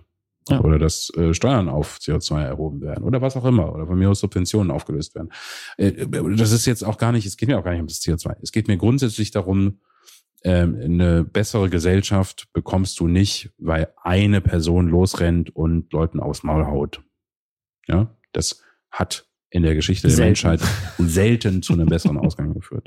Es hat auch selten zu einem besseren Aber Ausgang halt viel geführt, besser vor der Kamera. wenn viele Leute anderen vielen Leuten aufs Maul hauen. Auch das hat in, den in der Regel sozusagen selten zu einer besseren Welt geführt. Zumindest nicht für alle. Vielleicht für wenige. Ja, ja, ja, ja. Nein, aber ich meine sozusagen, ja, wenn wir. Nicht wenn für die also, Gesamtgesellschaft. Wenn es der Gesellschaft besser gegangen ist, dann trotz dessen und nicht mhm. weil, ne, sondern weil dann eben Systeme entstanden sind, weil man versucht hat, bestimmte Dinge zu tun und dann systematisch gefunden hat, sozusagen, wie das macht. Und das ist jetzt alles andere als leicht. Es ist halt auch nicht die einfache Geschichte. So. Genau. Ähm, das ist wahnsinnig schwer in, in, in einem Comic zu packen. Es ist wahnsinnig schwer, einen Zwei-Stunden-Film zu packen und es ist, es ist nicht so kamerawirksam. Naja, und die Frage ist natürlich, inwiefern ist, schneller als das ist Licht auch eine kann. schwierige, Mo also es ist, äh, also wenn es darum geht, eine moralische Geschichte zu erzählen, das ist der Gute und das ist der Schlechte. Und darum geht es ja äh, häufig auch in den Geschichten, was macht, also vielleicht viel mehr, was macht den Guten aus? Hm. Also was ist gut? Ähm, äh, was ist heldenhaft, was ist sozusagen die heldenhafte Leistung, die jemand erbringt. Es ist natürlich auch einfach, es ist eine einfache Geschichte, das an einer Person abzumachen oder an, Ja, und, und an einer ja, man, kleinen Gruppe an. man kann da ja auch schöne Geschichten erzählen. Ich persönlich bin ein bisschen, also ich, oder nicht ein bisschen, und das hat bei mir länger gedauert als bei manch anderen, die ich kenne, satt diesem dass es immer um die Ultimate Stakes geht. Und es ist quasi, du, du musst die Welt, die Welt, die, die Menschheit, die Welt oder das Universum oder so. Das Multiversum. Retten. Das Multiversum retten. Es muss halt immer, immer ein, immer einmal mehr wie du. So. Fuck it, let's do five blades, ja, so fünf Klingen an einem Rasierer oder so. Das, das, das, ist natürlich, das ist auch sehr amerikanisch, äh, die Superlativen. Und ich finde halt, äh, also ich persönlich finde gute Geschichten äh, mein Geschmack ist tendiert in die Richtung, ich finde gute Geschichten, also ich mag gute Geschichten lieber, die kleiner sind, wo es um weniger geht, wo es etwas mehr Nuance auch zulässt. Äh, 12 Angry Men, den Film finde ich interessanter, weil es wie ein kleines Kammerstück ist, oder ich mag sehr gerne diese Kammerspiele, die ähm, wo es einfach um die um den Konflikt zwischen Menschen geht und deswegen und wenn wir jetzt bei Comics bleiben, finde ich zum Beispiel Watchmen sehr äh, sehr toll. Nicht weil das, und, und der, der ist alles andere als ein, eindeutig moralisch und so weiter. Und wir, man hat ja auch so einen, äh, man hat auch einen Detektivcharakter, der, ähm, ist der Rorschach, ne, der, der, der überhaupt nicht moralisch ist, der aber schon ein sehr interessanter Detektiv ist. Aber da, da, da ist eher halt die Geschichte, dass das Problem die, aus den, aus den Fähigkeiten, aus den Helden, aus den vermeintlichen Helden selber hervorgeht. Ne? Es, diese Fähigkeiten selbst sind ein Problem, wenn das mit Überheblichkeit und dann eben Missbrauch dieser Fähigkeiten gepaart wird. Und dann, dann muss, müssen sie das in, in der ursprünglichen Geschichte zumindest unter, unter sich sozusagen klären, um nicht unbedingt die Welt zu retten, sondern eher um halt weitere, größere oder kleinere Katastrophen zu, zu verhindern, so Mhm. Und das, äh, das, das, äh, und auf dem Weg dahin kann man dann interessante, kleinere Geschichten und so weiter erzählen. Und ähm, Naja, also, ohne dass ich das jetzt in Gänze weiß, ist es, glaube ich, schon, dass Watchmen ist ja im Grunde eine, eine Antwort.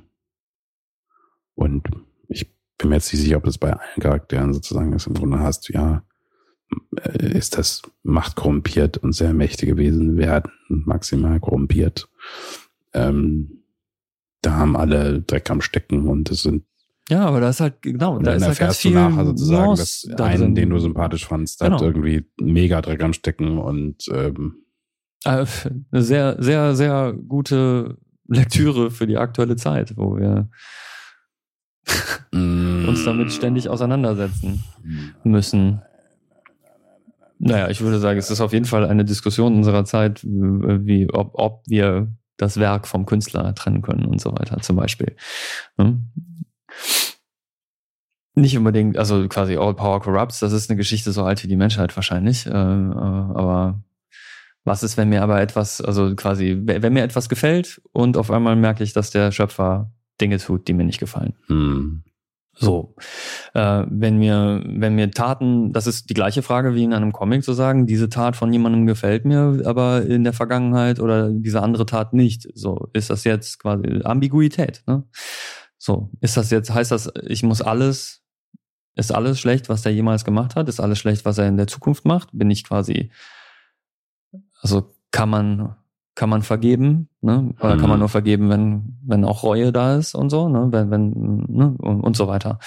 Äh, Auch ein Weg, den, den wir jetzt vielleicht nicht weitergehen, sorry. Aber ähm, fand ich bei Watchmen halt sehr, sehr spannend. Hm. Und es war phänomenal gezeichnet. Hm. Also ich hätte sehr große Lust auf einen Film, auf einen Watchmen-Film. Der, der, der Watchmen-Film, den fand ich nicht so toll. Ähm, der eher wie Into the Spider-Verse den Watchmen-Comic besser zitiert. Hm. Fände ich interessanter. Muss nicht mal die gleiche Geschichte erzählen. Die Charaktere sind, haben genügend Makel, um, um andere interessante Geschichten zu erzählen. Ja. Naja, bei dem Watch, bei der, also den, den Film fand ich gar nicht so schlecht, aber ich glaube, der hatte so ein bisschen dieses äh, an bestimmten Stellen, aber da ist ja auch die Frage, ob das Intention war, ne? Also quasi ähm, wie lächerlich, also so ein bisschen auch das ins Lächerliche zu ziehen, dass bestimmte irgendwie Sachen irgendwie realistisch, aber irgendwie komisch sind. Ich weiß nicht, ob ich das richtig äh, Hm. ähm, Das ist ja jetzt für mich, der, hat- der, der, ist zu weit weg, da habe ich kaum noch Erinnerungen dran. Hm, Deswegen, also der, der Comic hat definitiv länger, längeren Einfluss bei bei mir ja, gehabt. ja, ja. Okay. Batman. Ja, äh, der, der, und, und der, deshalb sozusagen der Charakter. Was ich aber interessant fand und, und ich, befür, ich, ich befürchte fast, dass wir Alex heute nicht zu äh, Mac oder PC kommen. Ich kann es auch sehr kurz machen. ähm, aber was ich wirklich spannend fand, war, äh, das war ein Interview mit, äh, mit Stan Lee, dem ähm, bekanntesten zumindestens äh, ähm, Comic-Autor und äh, Creator, der über Spider-Man gesprochen hat. Mhm. Wenn ich so richtig auf dem Schirm habe, hat er sich den Charakter ausgedacht. Mhm. Ich fand total witzig, weil er erzählt, A, dass sie ihm gesagt haben, Spinnen sind doch eklig. Mhm. Wer möchte sowas? Ähm, und die doof fanden, dass er, ähm, dass das wohl eine, also jetzt bin ich jetzt nicht so verwandert, dass ich sagen kann, es ist auf jeden Fall der erste, wo einer der ersten war, der normale, also viel um seine normalen Probleme angeht. Ich glaube, deshalb finde ich, genau das ist, was ich eben bei Superman meinte. Bei Spider-Man ist eben nicht, nicht nur interessant, dass er Spider-Man ist, Mhm. sondern er muss zur Schule gehen, er muss pünktlich zu Hause sein, weil er noch ein Mhm. Teenager ist und kriegt Ärger, wenn er irgendwie, er hat versucht, die Stadt zu retten und gleichzeitig muss er mit Aunt May telefonieren und sagen, ja, ich bin gleich zum Frühstück und die beschwert sich sozusagen, du musst aber pünktlich kommen, warum hast du noch nicht angerufen, dass du zu spät kommst? Ja. Diese Kombination finde ich total interessant. Ja, vor allen Dingen auch für jemanden in dem Alter, der, der mit den gleichen Problemen Ja, genau. wird. Und das Ne? war ist auch ein Coming Faktor sozusagen, wo, wo er gesagt hat, ich glaube, dass Leute da total sorry. relaten können. Ne? Ja. Also und der ist ja, Ja. jetzt auch, glaube ich, im Original auch ein Loser gewesen. Also und seine Was soziale heißt das? Der hatte sein- auch schon Schwierigkeiten. seine soziales Umwelt glaubt auch, dass er ein Loser ist, obwohl Mhm. er eigentlich die ganze Zeit die Welt Mhm. retten will. Ja.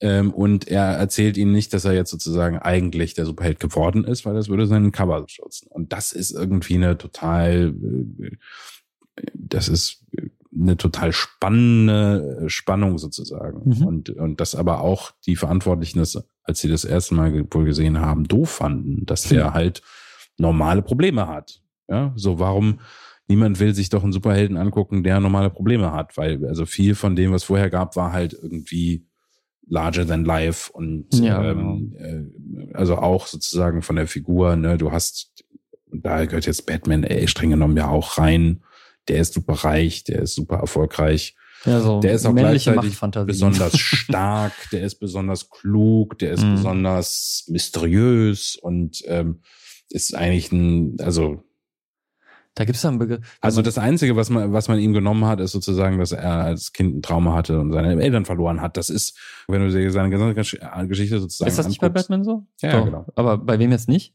Spider-Man. Doch, Spider-Man verliert ja auch seinen, ja, seine, Onkel. seine Eltern Nein, aber ich meine sozusagen, nicht, ne? Batman ist ja auch auf, auf ganz vielen Ebenen einfach alle, alle, alles nach vorne, also alles maximal gedreht sozusagen. Ne? Genauso wie Superman. Superman ist ein übermäßiger Charakter, ist übermaßig moralisch, ist übermäßig stark. Also, und plötzlich hast du eine Spider-Man-Figur, die irgendwie ist ein äh, Aber, äh, scruffy Teenager, Genau, mhm. der irgendwie, ähm, keine Ahnung, Probleme in der Schule hat und und ein Mädchen gut findet und irgendwie nicht weiß, wie er damit umgehen soll, soll er sich jetzt ansprechen oder nicht und er sagt was Falsches und hat dann ja auch, also was die ja auch ganz viele machen sozusagen, ist dieser innere Dialog, oh kacke, jetzt habe ich das gesagt, warum habe ich das denn gesagt? Ich sollte eigentlich was Besseres sagen. Also das macht ja Figur, macht die Figur ja schon relativ lange, dass sie diese innere Monologe Mhm. sozusagen hat, um Mhm. irgendwie äh, eben auch diese Zweifel und was, wie gehe ich jetzt damit um zu machen und dass das halt die Verantwortlichen haben erst die Klappe gehalten, als das plötzlich super populär geworden ist, Mhm. weil das relatable war sozusagen. Da war plötzlich eine Figur, die Naja, weil fast die wie. Verantwortlichen waren Leute, die sich nicht vorstellen könnten, dass das vielleicht jemanden gibt, der das interessant findet, sich mit sowas auseinanderzusetzen und nicht mit ganz klassischen männlichen Allmachtsfantasien. Ähm, Ja, das, ich glaube, das, ich glaube, das ist auch da- ein, äh, eine ich- ich- Schuld, der, ich- ein Kind der Zeit. Ja, das wo ja das genau, aber ich glaube, es ist durchaus so, dass du in der Vorstellung schon hattest, ähm, das jetzt gar nicht, das ist jetzt gar nicht historisch durchgehendes, ne? Das ist jetzt nicht, das war schon von Anwendung der Zeit so, sondern das ist Mhm. gerade in den 50er Jahren Mhm. war das so ganz stark, wir brauchen hier eine klare äh, moralische Erzählung. Hm. Ja? Leute wollen klare moralische Erzählung. Es gibt hier einen Guten und der hat äh, irgendwie schwarze Haare und eine Hakennase und dann gibt's, äh, habe ich gerade Guten gesagt? Es gibt einen Bösen, der sieht böse aus, ist ja ganz klar. Hm. Ähm, und dann haben wir den Guten, das ist natürlich ein Amerikaner, der äh, Superkräfte hat ja. und gegen alle sozusagen äh, Unwegsamkeiten kämpft. Das ist, also die alten Comics haben eine sehr, äh, haben am Anfang relativ klar, die hatten auch eine totale Quirkiness dabei, also, aber es ist schon so, es ist eine sehr eindeutige moralische Geschichte sozusagen. Da sind die Guten, da sind die Bösen. Und das ist der Grund, warum der eine gut ist und das ist der Grund, warum die anderen böse sind. Und meistens sind sie, hahaha, ich bin so böse und ich mache das so toll. Ich finde es so toll, böse zu sein. Ähm, Was ich, äh, mir fällt leider gerade der Begriff nicht ein, aber was ich da ja sehr, also passt ins Bild, passt ins gesellschaftliche System, ist unfair, ähm, dass diese, diese, diese männlichen Superhelden aus der Zeit quasi, ne, die besonders schlau, besonders stark, besonders schnell, besonders reich, besonders groß, schön, you name it, ne, ähm, sind, dass wenn eine weibliche Protagonistin, egal in welchem Medium, auch nur einen Anflug davon haben könnte, sowas, also mehrere Dinge gut zu können, äh, gibt es da einen Begriff für, ein der derogatory, also so, äh, das ist ja so eine, wie haben die das genannt? Eine Amy, ich will Amy Jane sagen, aber das stimmt nicht, aber irgendwas mit Jane? So eine Art quasi, es gibt so einen Begriff dafür, so sozusagen, ja, die, die, das ist ja so, das ist so eine unrealistische Frau, die kann so viel auf einmal, die lernt das alles so schnell und deswegen ist das ja total unrealistisch. Und dann denke ich so, ja, hm. wir haben, wir haben jahrzehntelang quasi die andere, die Geschichte mit einem anderen Geschlecht erzählt. Und, das- und das ist, das ist überhaupt nicht äquivalent. Ne? So, das, das wird dann auch gesagt, quasi, das wurde zum Beispiel äh, Ray im, im, im siebten Star Wars äh, vorgeworfen. Ne? So, die, die, die ist so, die ist äh, ohne Eltern aufgewachsen, quasi, die, die schlägt sich alleine durch, überhaupt, äh, dass sie überhaupt überlebt hat schon, ne? wie, das kann ja eine Frau auf gar keinen Fall. Und quasi dann, und dann hat sie noch nie ein Laserschwert in der Hand gehabt und auf einmal kann sie damit kämpfen. Während natürlich im Film auch vorher, also ich finde, das ist ein ziemlich gut gemachter Film, zumindest, wie, wie diese Story erzählt wird, ähm, total etabliert ist, dass sie sich verteidigen musste, ne? Und zwar mit einem mit einer Stangenwaffe, mit so einem Stab, den sie irgendwo gefunden hat. So, ne? Und so unterschiedlich ist jetzt ein Laserschwert am Ende auch nicht so ungefähr. Und, mm, und da, daran, daran wird dann irgendwie, also natürlich liegt es nicht daran, also es ist einfach nur so ein vorgeschobenes Ding und, und quasi, hey, das ist eine Protagonistin in einem Fantasy-fiktionalen Film, der, der viel mit Superhelden parallel, also viele Parallelen hat. Da, und äh, natürlich lernt die jetzt schnell. ja, das, das, das, äh, Superhelden machen das auch. Ja? mm, Also, mm. und, aber wir haben, wir haben dann einen äh, despektierlichen Begriff dafür, weil das ist halt ein Mädchen. Ein Mädchen können sowas ja nicht. Ja. So ein Quatsch. Also ich, ich, also auch da würde ich sagen, äh, würde ich ja und nein sagen. Ähm, ich glaube definitiv, dass es, also ich hatte auch diese Gespräche schon mal, ne, ja, wo ich dann dachte so, ja, okay, das ist jetzt, also vor allem wenn es, also wenn es, also sehr hohen Infektionsteil hat und dann jemand sagt, das ist völlig unrealistisch und dann denke ich so, hör mal, von allem, was man gesehen hat, Mhm. du dir das jetzt raus, um zu sagen, das ist aber unrealistisch. Das ist halt, ja, Auf Tatooine. Äh. da wo da sind Sternzerstörer abgestürzt. Okay, das ist realistisch. Ja. Es gibt, also ich, ich bin mir aber nicht sicher, ob sozusagen, ob es durchaus, also ist es nur das sozusagen oder gibt es durchaus was, wo, ähm, wo ich auch das Gefühl hätte, dass äh, vielleicht ist Realismus auch das falsche Wort, sondern sozusagen kann ich es nachvollziehen. Ja, und genau, da ist so- vielleicht so dann auch das Problem. Du ich- brauchst eine interne Konsistenz und die glaubwürdig ist. Ja, genau. Und da ist jetzt natürlich die Frage, ob dann reinspielt, dass du das Gefühl hast, sozusagen eine Frau würde das, also, dass du das realistischer findest, dass ein Mann von einem 20 Meter Gebäude aus einer Explosion springt und auf irgendwie äh, mit einer Hand noch an einem anderen Gerüst hängen bleibt Mhm. und das, das, das entspricht deinem mentalen Bild, also wirst Ja, du das genau. weniger in Frage stellen, ähm, als wenn sozusagen die Frau, also die exakt gleiche Szene mit einer Frau und du sagst, ja, das ist ja völlig unrealistisch, dass sie sich dann halten werden können. Das, also ich will nicht sagen, dass das nicht auch existiert. Ne? Also die Frage ist natürlich, ähm, würdest du die trotzdem abholen können? Also würden sie sich nicht beschweren? Also es- meinst du jetzt ohne abholen wäre es, wenn ein Mann das macht, realistischer? würde ich sich sagen, das, nee, überhaupt würde nicht, sich, nein, nein, nein, nein, es es würde sich, Mann, es ja. würde sich, es würde sich nachvollziehbarer anfühlen. Ja. So, jetzt, jetzt hör mir erstmal zu, bevor du anfängst, sozusagen da äh, gegen zu schießen. Die Frage wäre für mich, ähm, also, und, und dann tun wir ihn nur halb falsch, wenn wir sagen, das ist reiner Sexismus. Ähm, würden sie es sozusagen annehmen und toll finden, wenn du eben, wie du gesagt hast, nicht nur die eine, also die quasi erzählerisch mehr machen müsstest, was unfair sozusagen dem Charakter vielleicht ist, erzählerisch mehr machen müsstest, um das zu etablieren. Es ist dann aber auch völlig okay, dass sie das alles kann, weil du eben in der einen Situation sagst, das entspricht meinem Bild und das andere entspricht nicht meinem Bild. Ja. Hm. Ähm, weil ich hatte zum Beispiel eine Diskussion, dass ich auch gesagt habe, ja, also, aber du findest doch auch äh, ähm, ähm, in Alien die, äh, wer ist die nochmal? Ripley. Ripley. Ist doch eine geile Geschichte. Und die, die, Sehr fähig. die ist sehr fähig. Und die ist eine sehr coole Sau. Hm. Und er so, stimmt. Hm. Und ich weiß nicht, ob Aber du, du, so, die ist halt auch nur fähig und eine coole Sau, weil, aber sie wird halt auch so, also erstens vielleicht, weil die Schauspielerin das auch einfach, Sigourney Weaver da wahnsinnig verkörpert, aber trotz, es wird halt auch etabliert. Es muss irgendwie, es muss, es muss intern konsistent glaubwürdig sein. Und wenn halt aber ein, ich würde halt gerade bei dem Charakter, in dem Moment, das ist mir so hängen geblieben, weil ich gedacht habe, das ist einfach vollkommen ungerechtfertigt, sowohl filmerisch als auch in Universe sozusagen, weil sie ist halt in einer absolut feindlichen Umgebung, hat sie überlebt, alleine.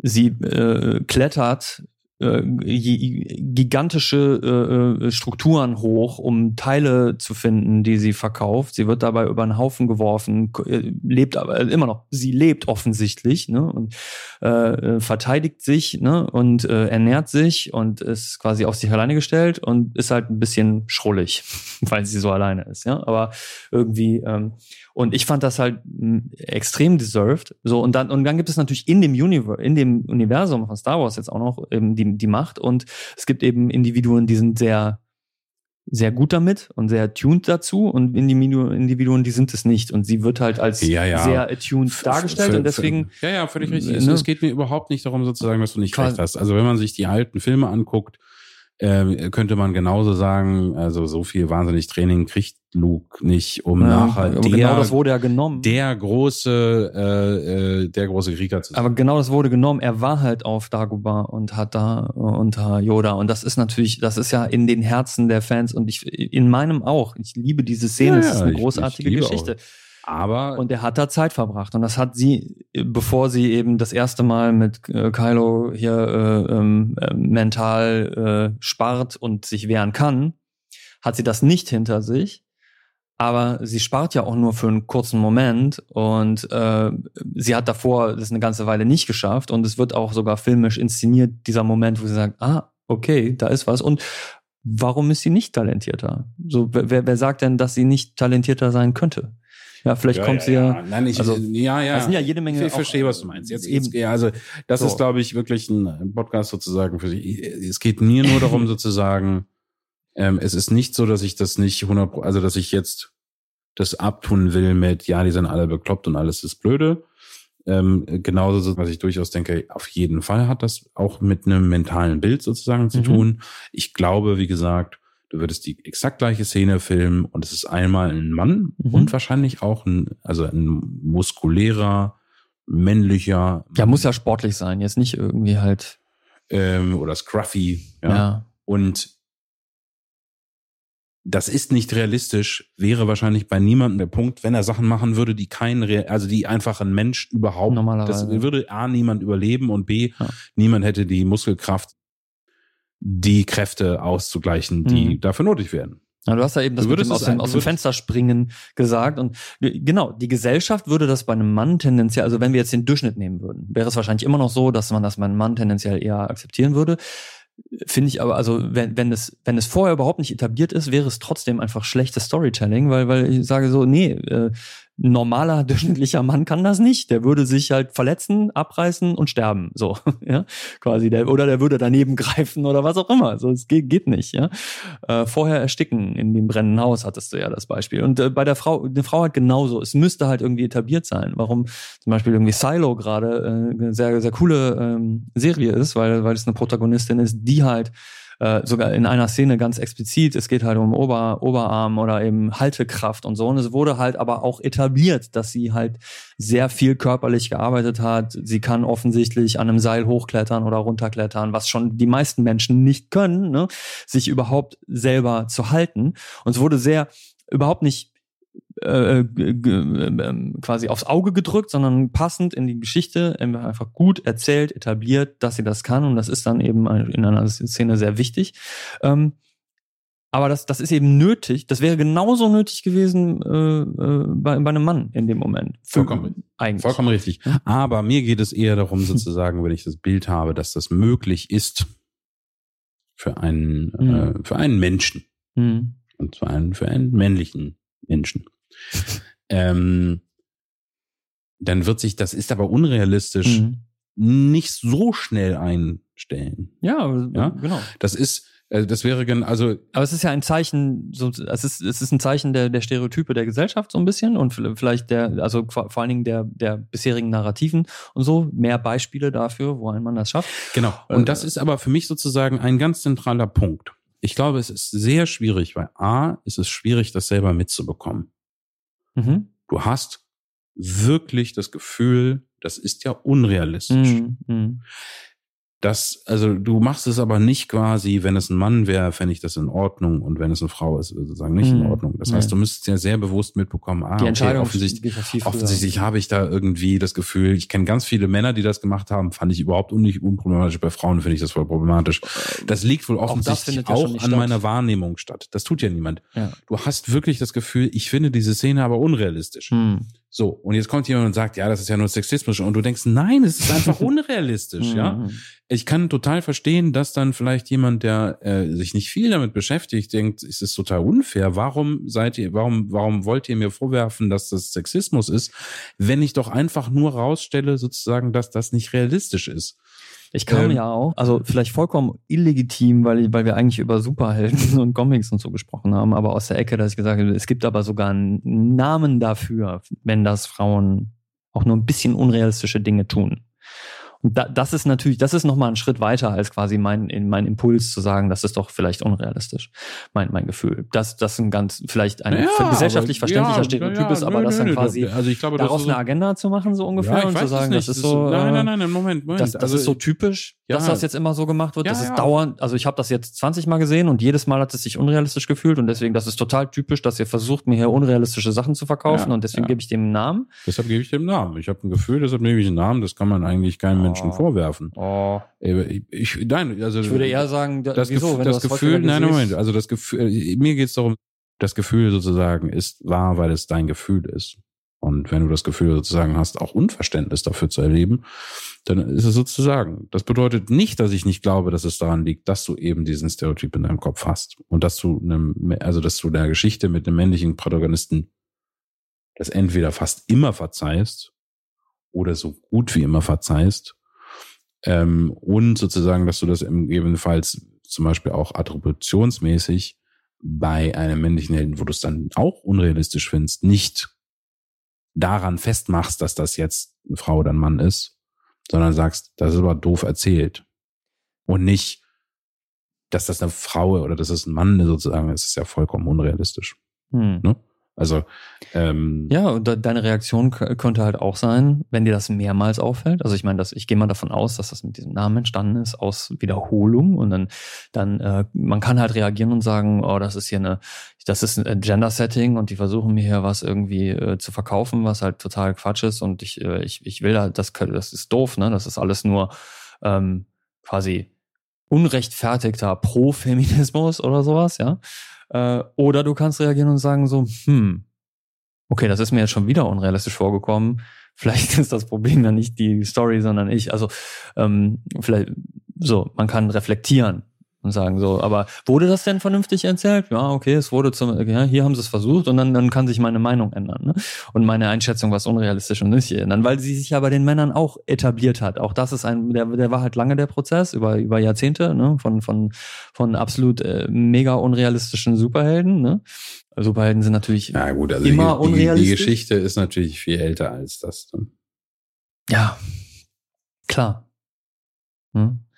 Ich Tarzan, du Jane, äh, ist, ist eine Ja. sehr, sehr alte Geschichte. Nee, ich meine eigentlich noch Herkules, Giga, äh, äh, Ja, ja, ich meine jetzt diesen, diesen Typ Geschichte, klar. Ich habe mir erstmal nichts Besseres jetzt an, an Modell eingefallen. Das war bestimmt lange vor äh, unseren griechischen äh, Geschichtenerzählern schon irgendwer äh, eine Geschichte.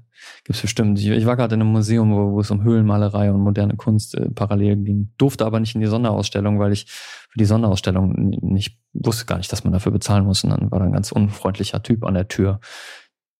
Der, der, der irgendwie, wir waren mit der Kleinen da und die Kleine so, oh ja, cool. Und er so, sie dürfen hier nicht rein. Dachte so, ist aber nett von Ihnen, tschüss. Ähm, in gibt bestimmt Höhlenmalereien, wo auch schon Chauvinismus. Das, ja, gemalt darum, wurde. darum geht's mir eigentlich Ähm. nicht. Ähm, also es geht mir auch nicht darum, sozusagen, also es geht, also ein bisschen, äh, vielleicht schon, es geht mir so ein bisschen eben, äh, ich glaube, letztendlich haben, haben äh, bei beiden Seiten gibt es einen Punkt, der, der stimmt. Ja? Ähm, ich, also ich glaube trotzdem sozusagen, dass das viel aus eben deinen Vorurteilen sind, Hm. Die Ableitung, die du machst, kannst du natürlich aber nicht per se sozusagen machen. Du kannst dir wünschen, dass es so ist. Aber natürlich kann auch jemand sagen, ja, aber ich möchte das überhaupt gar nicht. Also, warum muss jetzt, warum muss jetzt die Frau ein Hochhaus hochdrücken können? Ne? Es ist doch, ist doch okay, wenn, wenn Männer stark und Frauen nicht so stark sind wie Männer. Oder zu sagen, das ist aber so. Männer sind halt stärker als Frauen. Das ist doch nicht, das ist doch nicht falsch. Also bei solchen Ähm. Geschichten muss ja sowieso nichts, aber vielleicht ist es eine interessantere Geschichte, mal ausnahmsweise die, äh, die Dame äh, sehr, sehr stark zu machen, weil ich meine, sehr, sehr starke Männer haben wir schon sehr viele Geschichten von gehört. So, die, das ist ein bisschen äh, ausgelutscht. Ne? Nein, weiß ich nicht. Ich finde, ich finde das überhaupt nicht. Ich, also, also, für mich ist sozusagen die Kategorisierung auch völlig, also, das ist so, also, als ich diese spreche, habe ich auch immer so, alles, was mich interessiert ist, ob es eine, ob es eine tolle Geschichte ist. Ja. Also, mir ist das egal, ob das, also, mir ist es wirklich, also, das, und das Schwierige ist sozusagen, dass Leute, die das dann auch benutzen, im schlimmsten Fall auch sagen, dass es ihnen egal ist. Dass ich sage so, ich habe zum Beispiel gar nicht so dieses, Da kann ich mich jetzt aber gar nicht reinfühlen, weil das ist ja irgendwie, das ist ja eine asiatische Frau. Ich, ich Ja, kann das gar nicht nachvollziehen.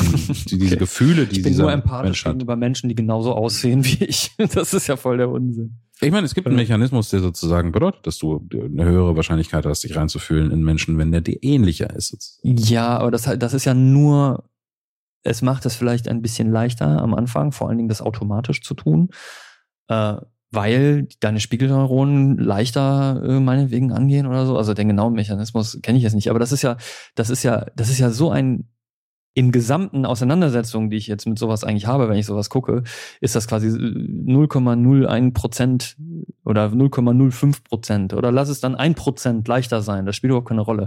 Am Ende musst du, also ist das, Ja, ja, auf jeden Fall. Aber das, ich meine nur, dass ich das so empfinde, hat aber vielleicht auch damit zu tun, dass es eben für mich überhaupt keinen Unterschied macht. Ist es eine, ist es eine tolle, also ja. hat der Film geschafft, mir das nachvollziehbar zu machen, werde ich mitfiebern.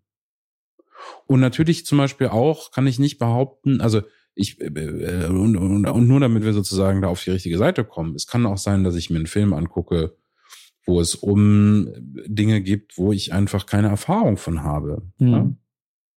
Was bedeutet es sozusagen, ähm, vielleicht als, als Mädchen gesagt zu bekommen, dass bestimmte Dinge sich für dich nicht gehören, zum Beispiel. Mhm. Das ist, das ist nicht in meiner, das ist nicht in meiner Erfahrungswelt sozusagen. Ich kann nur versuchen, bestimmte Erfahrungen, die ich gemacht habe, einen Übertragungseffekt sozusagen zu haben und so, ja, das ist vielleicht das gleiche, wie, wie ich das da gefühlt habe, also sozusagen könnte ich, aber du müsstest mir als Geschichtenerzähler mehr geben, Mhm. damit ich sozusagen reinkommen kann. Das liegt überhaupt nicht daran, dass ich sexistisch bin und irgendwie Frauen schlechtere Nee, Menschen nee, für mich genau. sind, sondern es ist, ich kann es nicht vollziehen. Mhm. Und jetzt aber für jemanden, für den das vielleicht sehr krass ist, also der das sehr stark empfindet, ob das jetzt sozusagen seine Schuld ist oder ob das nicht seine Schuld ist, der sagt, ich kann mich in einen Menschen nicht reinvollziehen, der stark unterschiedlich ist zu mir. Mhm. Und das kann ja, ne, das, du könntest das, also das ist, glaube ich, auch ein Faktor, der sozusagen, wenn ich, das ist eigentlich völlig egal, auf welcher Ebene du dich befindest. Wir könnten sagen, ja, Köln und Deutz hat mal, die, das ist inzwischen eine Stadt, aber die waren mal unterschiedliche Städte, dass jemand sagt, also mit einem Deutzer kann ich mich überhaupt nicht identifizieren. Ja, und da, da und das ist überhaupt nicht, das ist nicht, das ist keine natürliche Trennung, sondern das ist eine, Nee, das ist genau. was anderes als ich. Ja, da ist Animosität drin. Ich glaube, da, da, nämlich das kam mir nämlich auch gerade in den Kopf. Das ist, ga- das ist eigentlich, äh, eigentlich heißt das nicht, du kannst dich nicht mit dem auseinander, äh, nicht mit dem äh, nicht nicht identifizieren, sondern du magst ihn nicht. Eigentlich steckt da eine eine Ablehnungshaltung Ja. drin. Auf wie, auf wie, weil, weil das, das ist ein, das, äh, natürlich kannst du das. Ich würde sagen, wir können fast, also Empathie, wir können mit Stofftieren Empathie empfinden. Die sind ein bisschen anders als wir. So. Jeder, jeder Mensch, egal wo er herkommt, wer es ist und was der erlebt hat, ist uns näher als ein fucking Stofftier. Sorry. Kommt drauf an, was für ein Stofftier das ist. ja, Mein Stofftier steht mir auf jeden Fall näher als dir. so, äh, näher in unserer Herausforderung, empathisch mit dem zu sein. Ja. Weil es immer noch ein Mensch ist.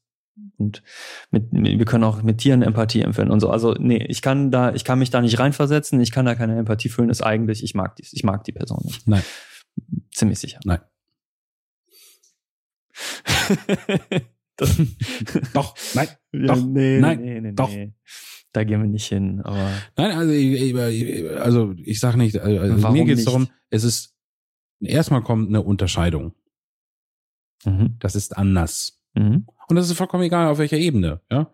Das ist, vollkommen egal. das genau. sind die, das Aber sind gesagt, die Nachbarn, die auf der anderen Seite des Hauses wohnen. Eine Bambi-Puppe ist auch anders. So. Ja, ja. Ähm, es geht mir nur darum, sozusagen, es sind nicht nur die Einteilungen, die wir jetzt vielleicht sozusagen, ähm, die gerade modern sind, über sie zu reden. Ne? Also ob es jetzt Gender, Sexualität oder äh, das Konzept von, von, von Rasse, obwohl das eigentlich, man sollte eigentlich gar nicht von Rasse sprechen, weil es gibt keine, Ja. äh, sondern Aussehen äh, oder Ethnie. Dieses, das sind andere. Das ist vielleicht auch einfach ein, ein, ein Mechanismus sozusagen im sozialen Wesen, was so ein bisschen auch aus wer bin ich kommt. Was empfinde ich sozusagen? Was bin ich sozusagen? Identifiziere ich mich sozusagen, also gibt es sozusagen eine Identifikation mit etwas, was sehr, sehr, sehr hoch ist und folgt daraus automatisch, eine, kann man, kann man stolz auf die eigene, also nur um es von den Konzepten zu trennen, die jetzt irgendwie kontrovers sind, kann man stolz sein, in seiner Straße zu wohnen, ohne die anderen Straßen kacke zu finden. Kann man stolz darauf sein, zu sagen, ähm, ich, keine Ahnung, ich habe die schönsten Holzmöbel, ohne zu sagen, alle anderen haben schlechte. Weißt du, das ist so, ich frage das wirklich. Das ist, ich sage nicht, dass es sozusagen ist. Ich glaube, das ist erstmal Unterscheidung. Ähm, die sind, äh, diese Personen und diese Sachen sind anders als ich sozusagen. Und du meinst jetzt eben ja nicht in der Kommunikation, weil ja, kann man, aber nee, im wirklichen Fühlen sozusagen gehört, gehört zu einer Präferenz immer auch eine Überheblichkeit, gehört zu einer In-Group-Favorisierung immer die Out-Group-Diskriminierung sozusagen. Naja, und man guckt das vielleicht an, was, was, wo es zum Beispiel völlig legitim ist, die andere Gruppe Kacke zu finden, wäre zum Beispiel Fußball. Mhm. Ja, es ist, es weil man bewusst sich gegeneinander nie, es, gesetzt es ist überhaupt gar kein Problem, wenn ich sozusagen als Fan von einem bestimmten Fußballclub sagen würde, ich liebe meinen Fan und ich hasse die, diese Gruppe hasse ich. Ja, äh, bis zu dem, dass wir wirklich auch einige, wenn das auch eine Ausnahme sozusagen Erscheinung ist, dass sich dann äh, auch Kloppereien sozusagen ergeben, weil Leute sich aufs Maul hauen wollen, weil sie sie wirklich in dem Moment doof finden. Ja, und weil sie halt aufs Maul hauen toll finden. Ja, halt aber auch sozusagen, ne, viele, viele Fans machen das ja eher, dann sind die, also ich habe mit Fußball nichts am Hut sozusagen, aber viele machen das dann eher humoristisch sozusagen, ja, du genau. bist ja von dem Kackverein so wie Köln, und so äh, bist ja ein bisschen, ne, ja. ihr seid ja doof, nee, ihr seid ja doof, hahaha und irgendwie, ja. das ist dann, Aber alle lieben Fußball, also eigentlich die gemeinsame. Ähm, mhm.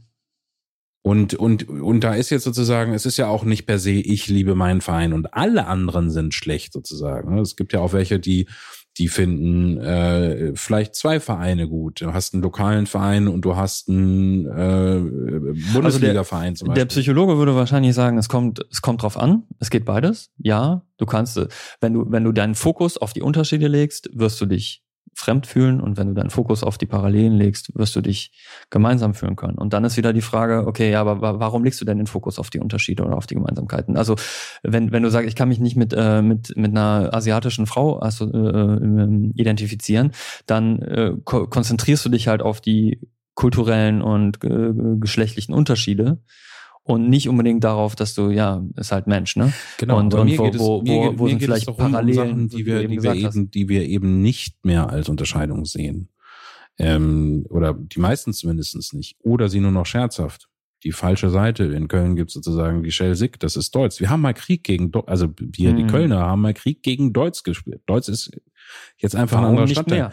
Das ist immer noch da, wenn man sagt, das ist die falsche Seite. Es ist ja. eigentlich nicht Köln. Das mhm. ist jetzt schon Ewigkeiten her. Mhm. Ne?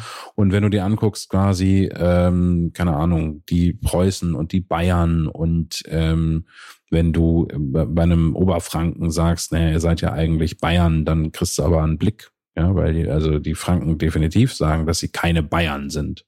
Das waren, das ist auch gar nicht, das ist, das sind, es, es gibt Länder, die, also es gibt Städte, die haben Krieg gemacht. Es kann sein, dass du Dörfer hast, die haben seit 100 Jahren, mhm. finden die die anderen doof. Also das, ich meine nur sozusagen, das ist, also ich würde das gerne rauslösen, sozusagen aus den bestimmten Konzepten, was nicht bedeutet, dass diese Konzepte nicht falsch sind. Ne? Also ähm, wenn ich sage, äh, ist es interessant, sich sozusagen was anzugucken, ohne jetzt zu fragen, ist das eine Genderfrage? Bin ich Frauenfeind oder ich, aber, bin ich ein Rassist? Ja, aber zumindest eben, ich zu fragen, inwiefern gesagt, ist, ist diese Mechanismen sozusagen da, dass du vielleicht sagen würdest, naja, dass ein Hesse sowas hinkriegt, das finde ich aber völlig unrealistisch, weil man weiß ja, dass Hessen total schwach sind. Ja, genau. Das, das, das kann, also das würde wahrscheinlich heute kein Mensch denken. Ja. ja?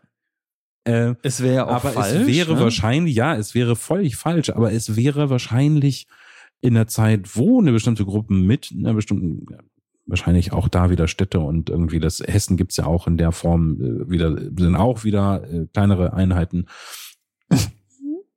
Aber ich könnte mir schon vorstellen, wenn ein Geschichtenerzähler gesagt hat, da ist ein heldenhafter Deutscher und der hat das gemacht, das dass es wirklich jemand gegeben hat und der hätte gesagt, ist ja völlig unrealistisch. Deutscher. Den kannst du nicht nein, vertrauen. Nein, nein, nein, nein. Ja, aber, So, aber deswegen, dieses du, du hast ja Gefühl- eben Nein gesagt dieses auf meine Gefühl Aussage, dass du, ich kann mich mit dem Deutzer nicht identifizieren, weil die Deutzer sind immer scheiße. Ja, so, was nicht stimmt, hypothetisch. Ne? Ich habe überhaupt nichts gegen Deutsch.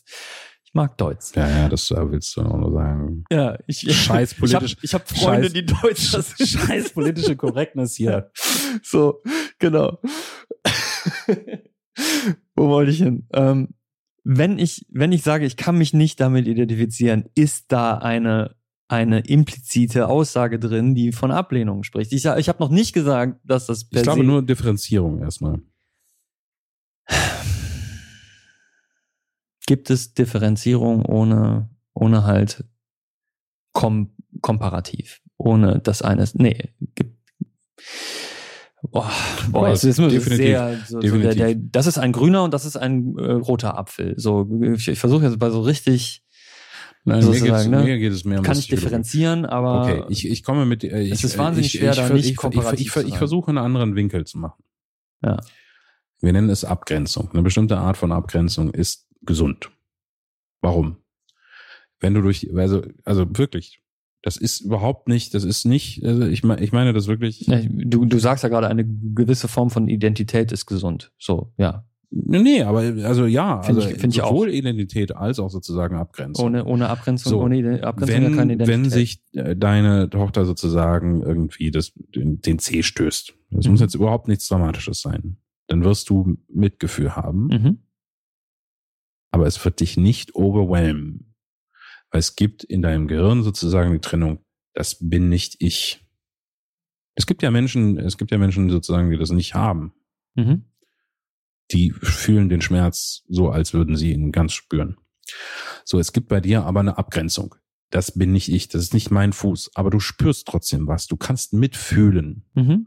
Es gibt aber einen Moment sozusagen in deinem Gehirn, wo das heißt, das ist aber, das bin nicht ich. Mhm. Ja? Es gibt also eine Differenzierung zwischen dem Ich und dem Mitfühlenden sozusagen.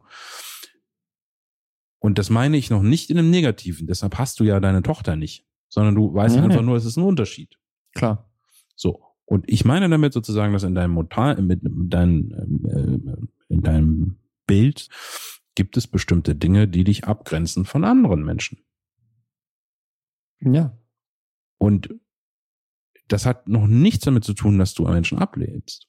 So, wenn du sagst, ich habe eine bestimmte Größe, heißt das nicht, dass du Menschen, die kleiner oder größer sind, hast. Oder du bist ein Mann. Also du, du kannst einfach sagen, ich bin ein Mann, ohne dass du alle anderen hast, die keine Männer sind. Ja? Mhm. Es gibt ein, eine Differenzierung. Und, und darum geht es mir sozusagen. Ich habe ja Und genau. es- aber es gibt definitiv sozusagen- Du, es du gibt kommst immer wieder von dem Punkt weg. Der Punkt Nein, war das äh, komme ich nicht. Du, du hörst mir nicht zu. Dein Punkt war, wenn ich sage, ich kann mich mit jemandem nicht identifizieren oder ich kann mich in jemanden nicht reinversetzen. Das ist ja was anderes, als zu sagen, quasi, ich sehe da jemanden und der ist anders als ich. Natürlich. Klar. Aber wenn ich sage, und jetzt sage ich, ich kann mich in den nicht reinversetzen. Ich würde sagen, diese Aussage heißt eigentlich was anderes. hm, Weil das so, weil das so, weil das nicht stimmt. nee. Weil das so pauschal nicht stimmt. Äh, äh, Ich versuche ja selber die, die Lücke zu finden und zu sagen, ich glaube schon, dass es ähm, zum Beispiel interkulturell Zusammenstöße gibt, die ungeheuer irritierend sein können. Ne? So, wenn, wenn du halt Leute hast, die, die, die, die nicken, um Nein zu sagen und den Kopf schütteln, um Ja zu sagen. Und da kann es zu Irritationen, zu Missverständnissen und so weiter kommen. Ohne dass da eine Ablehnung dabei ist, einfach nur quasi durch die, durch den unterschiedlichen kulturellen Kontext. Ja.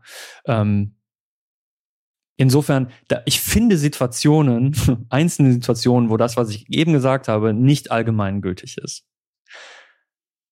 Ich glaube, die sind aber gerade nicht anwendbar auf die Situation, die ich eigentlich beschrieben habe, dass jemand zum Beispiel sagt, ich kann mich in eine, also das, das ist unglaubwürdig oder das, das kann eine Frau nicht oder ich kann mit, ich kann nur Geschichten sehen, wo, wo, wo Protagonisten sind, die mir ähneln. Ne, das ist eigentlich eine sehr das, das ist nicht das Gleiche. Das heißt nicht, dass äh, also äh, an, das heißt nicht, dass, dass jede Differenzierung mit mit Ablehnung oder mit mit Komparativ irgendwie einhergeht. Nee, das stimmt, hast du recht. Aber ich glaube, in den Fällen, die ich da gerade äh, erwähnt habe, ist meistens äh, oder oft eigentlich eine, ja, es geht, es eine geht, Angst oder eine Unsicherheit oder eine, ja, ja. eine vielleicht auch eine Selbstablehnung, die zu einer Fremdablehnung führt oder so. Aber und da, Oh. da boah, äh, Also, schwierig. ja, es, es geht mir auch nicht darum, dass es nicht, dass es das nicht gibt. Es geht mir nur darum, dass ich glaube, der, der, der, der Kern ist es nicht. Es ist nicht der Kern sozusagen die Ablehnung. Es ist erstmal die Differenzierung.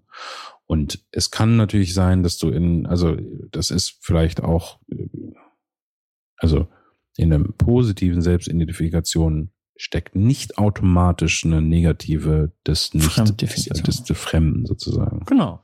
So. Es kann aber sein.